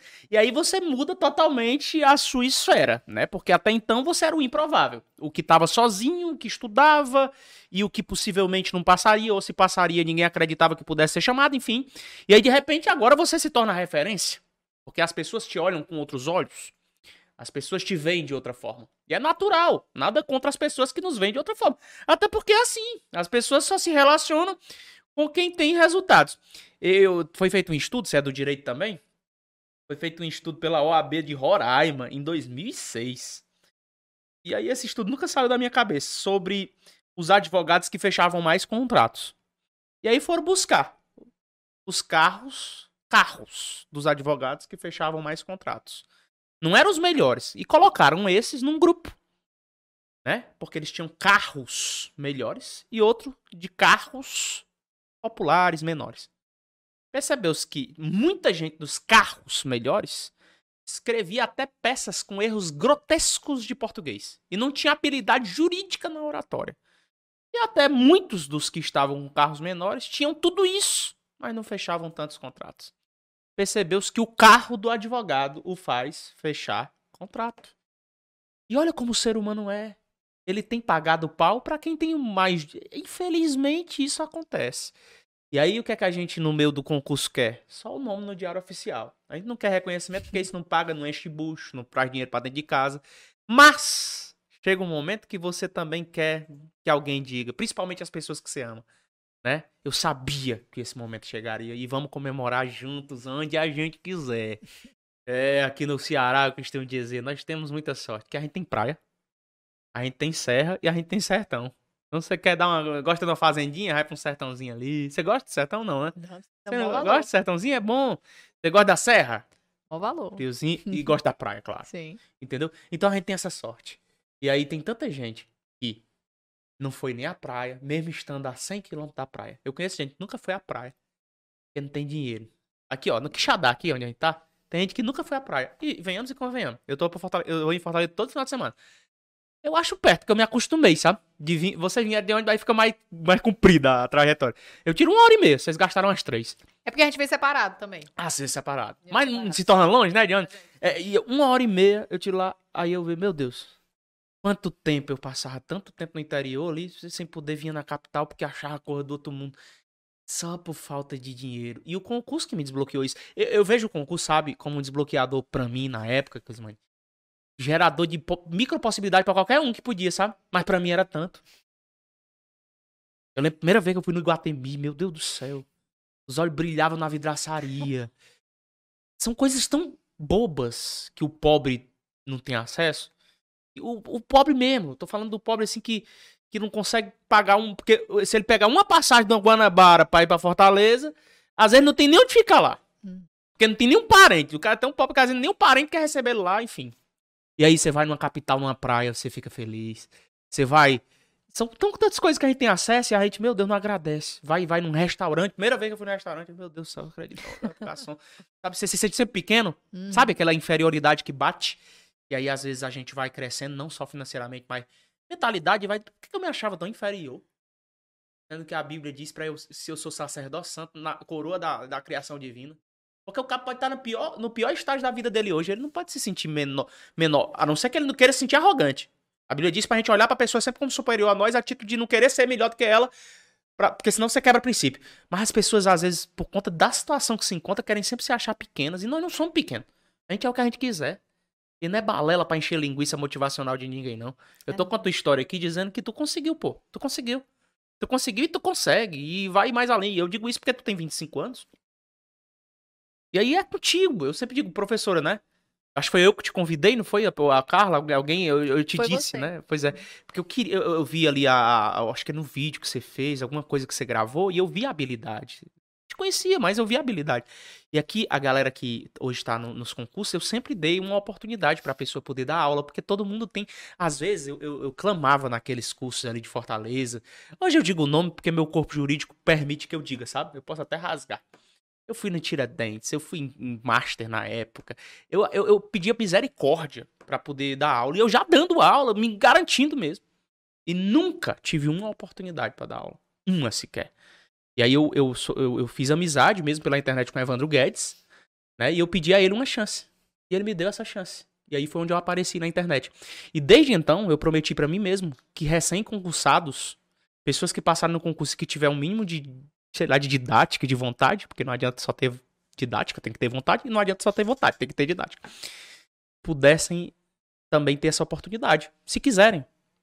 Apesar de que hoje você precisa nem precisa de curso preparatório para te dar oportunidade, você mesmo gera o seu conteúdo, mas eu acho que o curso pode te dar um um up, como você mesmo disse em relação a vocês dois. E, e eu espero muito que a gente possa ser esse up para tua caminhada como professora, que você possa a aula é excepcional, né? Galera já elogiando vertiginosamente a tua aula. É, é, e eu espero que você seja uma excelente professora no dia a dia e ajude milhares de pessoas a passar em concurso para criarem esse mesmo ritmo de trajetória que você criou, sabe, Clismane? Mas fala aí um pouco para nós. Eu sei que você falou há pouco sobre gostava de dar aula, de se comunicar, mas como é que tá sendo essa experiência aí como professora, como ajudadora, como mentora de novas pessoas que estão se preparando para concurso do mesmo jeito que até então você estava? É bem legal, é bem interessante a gente ver a evolução das pessoas, porque a sua evolução você nota depois que você consegue alguma coisa, né? E a evolução das pessoas você nota ali com o passar do tempo. E eu, antes de dar aula, eu comecei um projeto de mentoria, né? E eu tenho alguns alunos. E é bem interessante, porque todo domingo tem simulado e todo domingo eu consigo ver ali a alegria do povo. Ai, melhorei nisso, melhorei naquilo, ai, uma dica boa disso, uma dica boa daquilo, ai, eu aprendi melhor a fazer isso, aprendi melhor aquilo por causa do cronograma, por causa disso. E é bem interessante, eu gosto bastante de, né, de ajudar, de ver a evolução. Eu acho que não tem nada melhor também do que você se conhecer, né? Você, eu passo meu conhecimento para a pessoa e a pessoa adquire do jeito que ela consegue desenvolver melhor, né? Porque também às vezes o que funciona para mim não funciona para você, não funciona para ele, não funciona para ela, mas eu tento passar da melhor forma e eu recebo um retorno assim muito interessante. E tem sido bem interessante até nas questões das aulas também. Eu recebo muito feedback positivo e eu espero que seja aí só um avançar, né? Um alavanco para que as coisas continuem dando certo. Mas tá uma, é, é uma fase bem legal, é uma fase, fase bem legal. bem legal. Bem bacana, bem ma- massa Bem mesmo. legal. Muito bom, muito bom. É o primeiro amor, né? Você tem assim pela aula, massa demais. O que, é que você tá achando aí da professora? Já viu a aula dela toda? a ela, é, a autoestima dela totalmente, entendendo? Porque é um reconhecimento, né? Tipo assim, ela tá fazendo aqueles vídeos em curto e ela vê uma referência como, como tu, né, que dá aula de constitucional, uma referência para muitas pessoas, chama, convidando ela para dar aula também, ela se sentiu lá em cima, caramba, o Lucas Neto viu minha aula e gostou.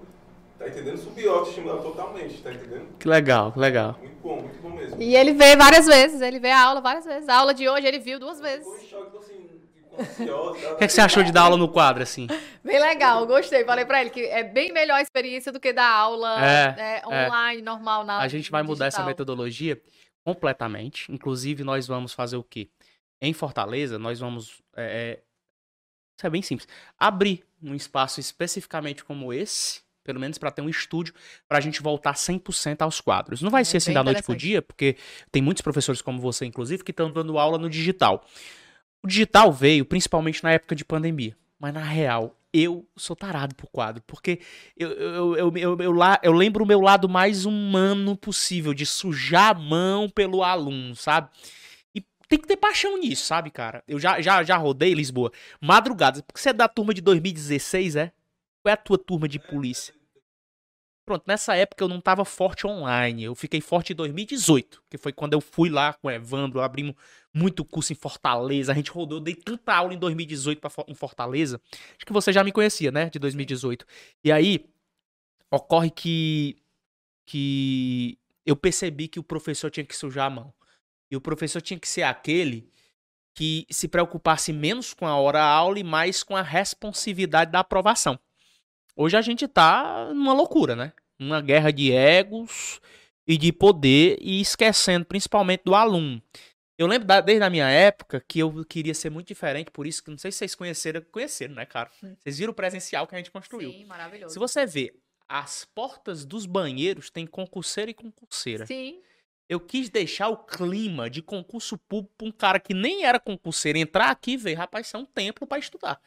Você vê que tem as cabines ali bem novinhas ali pro cara sentar e, caraca, eu tô estudando disso aqui, cara, que legal, que como eu tô sendo bem tratado. A gente colocou um café, aquele café era dos concurseiros, veio a pandemia, e nós vimos que não voltou com aquela energia de presencial. Afinal, nós estamos no Quixadá. A gente abriu turma no começo, não tinha um cearense. Todo mundo de outros estados da federação. São Paulo, Rio, Bahia, aqui em Quixadá. Vindo morar aqui. E aí a gente percebeu que o nosso público era 100% de outros fora. estados e não daqui. Aí tem várias sacadas. O primeiro é que Santo de Casa no Novo Milagre pode botar um templo de ouro. Mas ele vai atrair o de fora. O segundo é que da sua terra ninguém te valoriza. E o terceiro é cai pra cima do online que tu vai pra cima dos estados dos caras. É o que a gente fez. Então a gente investiu 100% no online. E aí veio a pandemia. A gente teve que digitalizar e fazer com que os professores tivessem os seus estudos das suas casas. Melhorou? Melhorou, mas tirou esse brilho do quadro. Porque nem todo mundo tem um quadro assim pra ficar com, com estrutura de luz, enfim. E a gente quer voltar aí, sabe, Clismane? Pra fazer os professores entrarem em quadro. E outra, que eu já vou te convidar e te dar aqui, você e o Lisboa, vai ser uma honra. E você vai ter que ir lá com o Lisboa. Vai pra. pra vai pra Fortaleza pra, pra, pra você ver como é a animação. E a vibe sim, da, eu vou, da, com da missão. Eu vou com certeza. da missão Fortaleza. A gente, a gente leva isso muito a sério. Coloca telão de LED, fa- todo mundo naquela ambiência assim que isso, caraca, velho. Não é só uma aula. E a gente gosta disso. Fez em Natal agora também, espetacular o que a gente fez em Natal. E a gente queria muito que você participasse disso. Aí você vai ver. Sim, eu vou. Aí você-. Aí você vai ter que inspirar e respirar, porque aí não tem negócio de. Lucas, tá há quanto tempo? Eu tô há mais de- de oito anos fazendo a mesma coisa, mas toda vida que eu subo, friozinho na barriga. Você vê aquela multidão, caraca, velho, esse povo tá aqui. E aí você dá aquela tremidinha do bem, né, cara? Porque no momento que você parar de ter esse, essa vibração, É porque não vale mais perdeu a, a, pena, paixão. né? Aí não vai fazer outra Sim. coisa que é mais pra você. Hã? Tem uma tarjeta aqui aparecendo, inclusive, pra você que quer ir. A Clismane vai estar lá. Ó, tire foto com a Clismane. Sim. Tire foto com Lisboa. Lisboa doido pra aparecer aqui direto. Ei, me mostra, me mostra. é, tira foto com a gente lá, cara. A gente tira foto pra gente conversa com a gente. Não é tirar foto pra ser astro, não. Eu tô falando pra conversar. Troca uma ideia com a Clismane. Você troca uma ideia se alguém te, te procurar lá? Na hora. Na hora, Na hora. Inclusive, inclusive, eu vou botar você pra dar aula lá. Vamos botar ela pra dar aula lá com a, com a, com a Narda lá. Combinado, Resolve três questões lá e a Narda resolve o resto. Combinado. Vamos quebrar as regras, tá combinado? Fechado. Então, então tá fechado. A mulher vai começar pra mil pessoas logo em Fortaleza, no Vila Galé. Inclusive, dia 17 de junho tá aqui. A gente tá encerrando qual lote? Segundo lote. Tá? É, é, galera, eu quero primeiro te agradecer, certo? De coração por você ter topado vir lá de Fortaleza pra cá. Uma viagem tão longa não, mas eu acredito que você conheceu o Quixadá, conheceu o objetivo. Sim. É um orgulho te ter também como ex-aluna do Objetivo, sabe? Um- Muito orgulhoso por isso. A gente tem um orgulho muito grande quando os nossos ex-alunos se sentem vitoriosos, especialmente quando eles se tornam parte da casa agora como professor ajudando outros. E você possa continuar, Clismane, com os teus princípios acima de tudo e com o teu grau de esforço.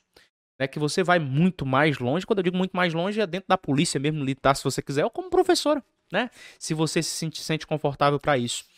É, a equipe, eu espero que todo mundo aqui tenha te recebido muito bem. Sim. Vocês dois, né? Todo mundo recebeu a Porque gente super vocês bem. são um, a Carla, gente boa demais. Inclusive, pessoal, venham aqui conhecer. É, não, é, não é meu, não, isso. mas tô convidando. É, venham conhecer. Todo mundo conhecer. recebe super bem. A gente não tem presencial, mas tem o carinho que vai receber todos vocês aqui em Quixadá.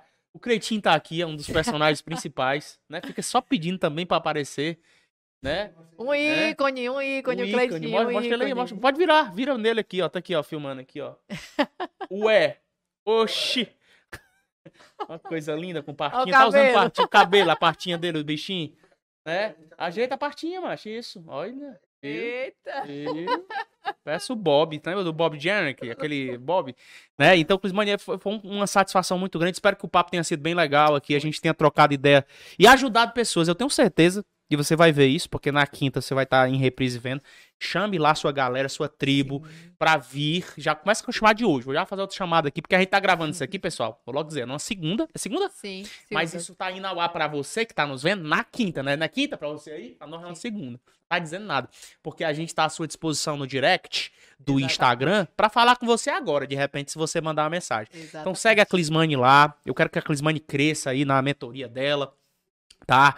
No objetivo, vou botar uma mentoria doida pra ela fazer também com objetivo semanalmente, que tem no Objetivo Play. Você ajudar a nossa tribo. Hã? Na sexta, pra ela dar uma mentoria também pra ajudar a galera do objetivo. E, e aula por cima de aula aí de extravagante. Qual é a disciplina que você tá pegando aí forte? Extravagante. Extravagante. extravagantes. Legislação extravagante. Vamos fazer um curso do zero aí. Já tá gravando, né, Matriz? Sim, Tá gravando. gravando a Matriz, tá? Quantos blocos já? Não, na verdade, é, tava esperando só minha camisa chegar pra eu começar a gravar. Chegou hoje. inclusive. Ah, tá Eu certo. estou aqui e chegou lá. Ah, legal. Tá aqui, chegou lá. Olha que coincidência, né? Que negócio que eu podia pegar aqui, mas enfim. É, então, assim, Clismane, força nesse teu propósito aí. Eu espero, eu espero tá lá, tá lá vendo vocês fardados juntos lá no, no centro de no centro de convenções em breve pra gente poder comemorar aí, né? Cristãos, cheio de princípios pra cumprir. Cara, é muito massa. E que ah, se exemplos como esse se replicassem, né? Imagina aí. Seria essa. Exemplos legais de casal que luta junto, concursado, o homem apoiando a mulher, a mulher apoiando. E não, e não fazendo pergunta como me fizeram hoje.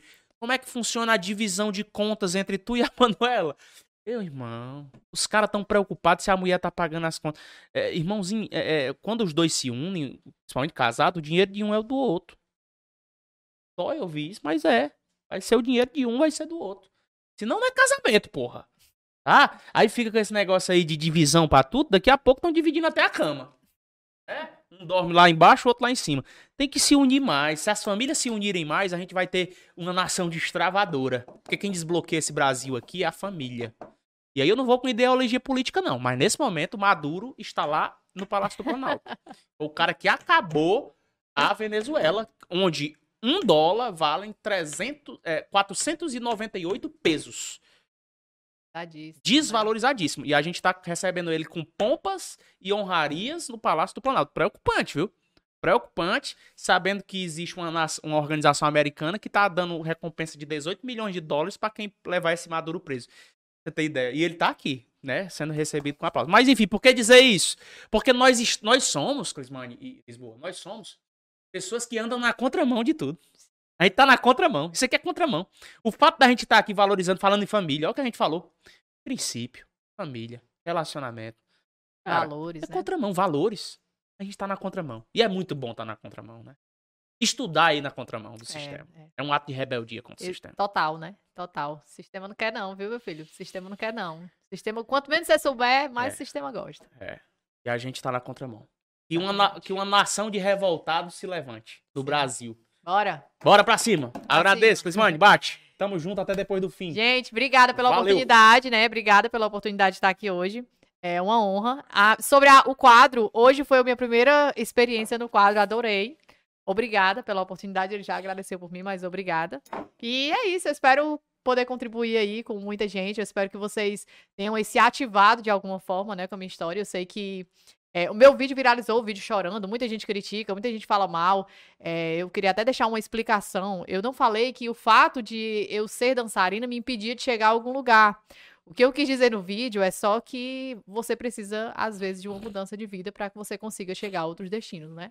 São rumos diferentes para destinos diferentes. Então, se eu conseguir, você também consegue, todo mundo consegue, estude, se esforce, faça valer a pena, que uma hora a conta fecha. Mas do jeito que a conta fecha, a conta também chega para quem só finge, né? É isso. Vamos para cima que pra frente que atrás vem gente. Show de bola! Um abraço, que Deus abençoe a vida de vocês. Vem pra cá, o Lisboa vai ter que aparecer. O Lisboa, nem que seja pra uma selfie aí de vocês, ó. Esse aqui é o Lisboa, o homem. Ó o homem, macho, ó o homem aí, apareceu. Lisboa é policial militar. Abraço pro Lisboa também. Foi um prazer que fique registrado a nossa satisfação aqui. A Manola também mandou um abraço, não pôde vir, mas Sim, mandou um abraço pra pra você. ela. Mandou um abraço pra você e que vocês sejam muito felizes e prósperos Amém. e que Deus Todos abençoe a vida nós. de vocês em nome de Jesus. Amém. Oi. Valeu. Tchau. Um abraço, pessoal. Tchau, tchau. O que, que você está esperando para ser o Objetivo Play? A maior e melhor assinatura do Brasil para concursos públicos com melhor custo-benefício. São mais de 20 mil aulas na nossa plataforma, formando milhares de cursos para diversas carreiras de concursos. Além dessa gama de materiais, a gente é a única assinatura do Brasil na qual você tem acompanhamento direcionado por professores aprovados em concursos. Isso mesmo, você tem mentoria via Meet toda semana com um professor mentor que já foi aprovado em concurso para aprender técnicas de estudo e o caminho mais curto até a aprovação. Você tem e pode tirar suas dúvidas com os nossos professores durante as aulas ao vivo, que acontecem diariamente. Esses são os benefícios de uma plataforma pensada e planejada para te fazer ser aprovado no concurso público dos seus sonhos. Nesse ano de 2023, os editais estão saindo a rodo. São mais de 50 mil oportunidades para que você seja aprovado. Você quer uma dessas vagas? Então não perca essa oportunidade de ter a melhor preparação do Brasil com preço único. Aperta agora e saiba mais e venha se preparar com os melhores do Brasil assinando o Objetivo Play.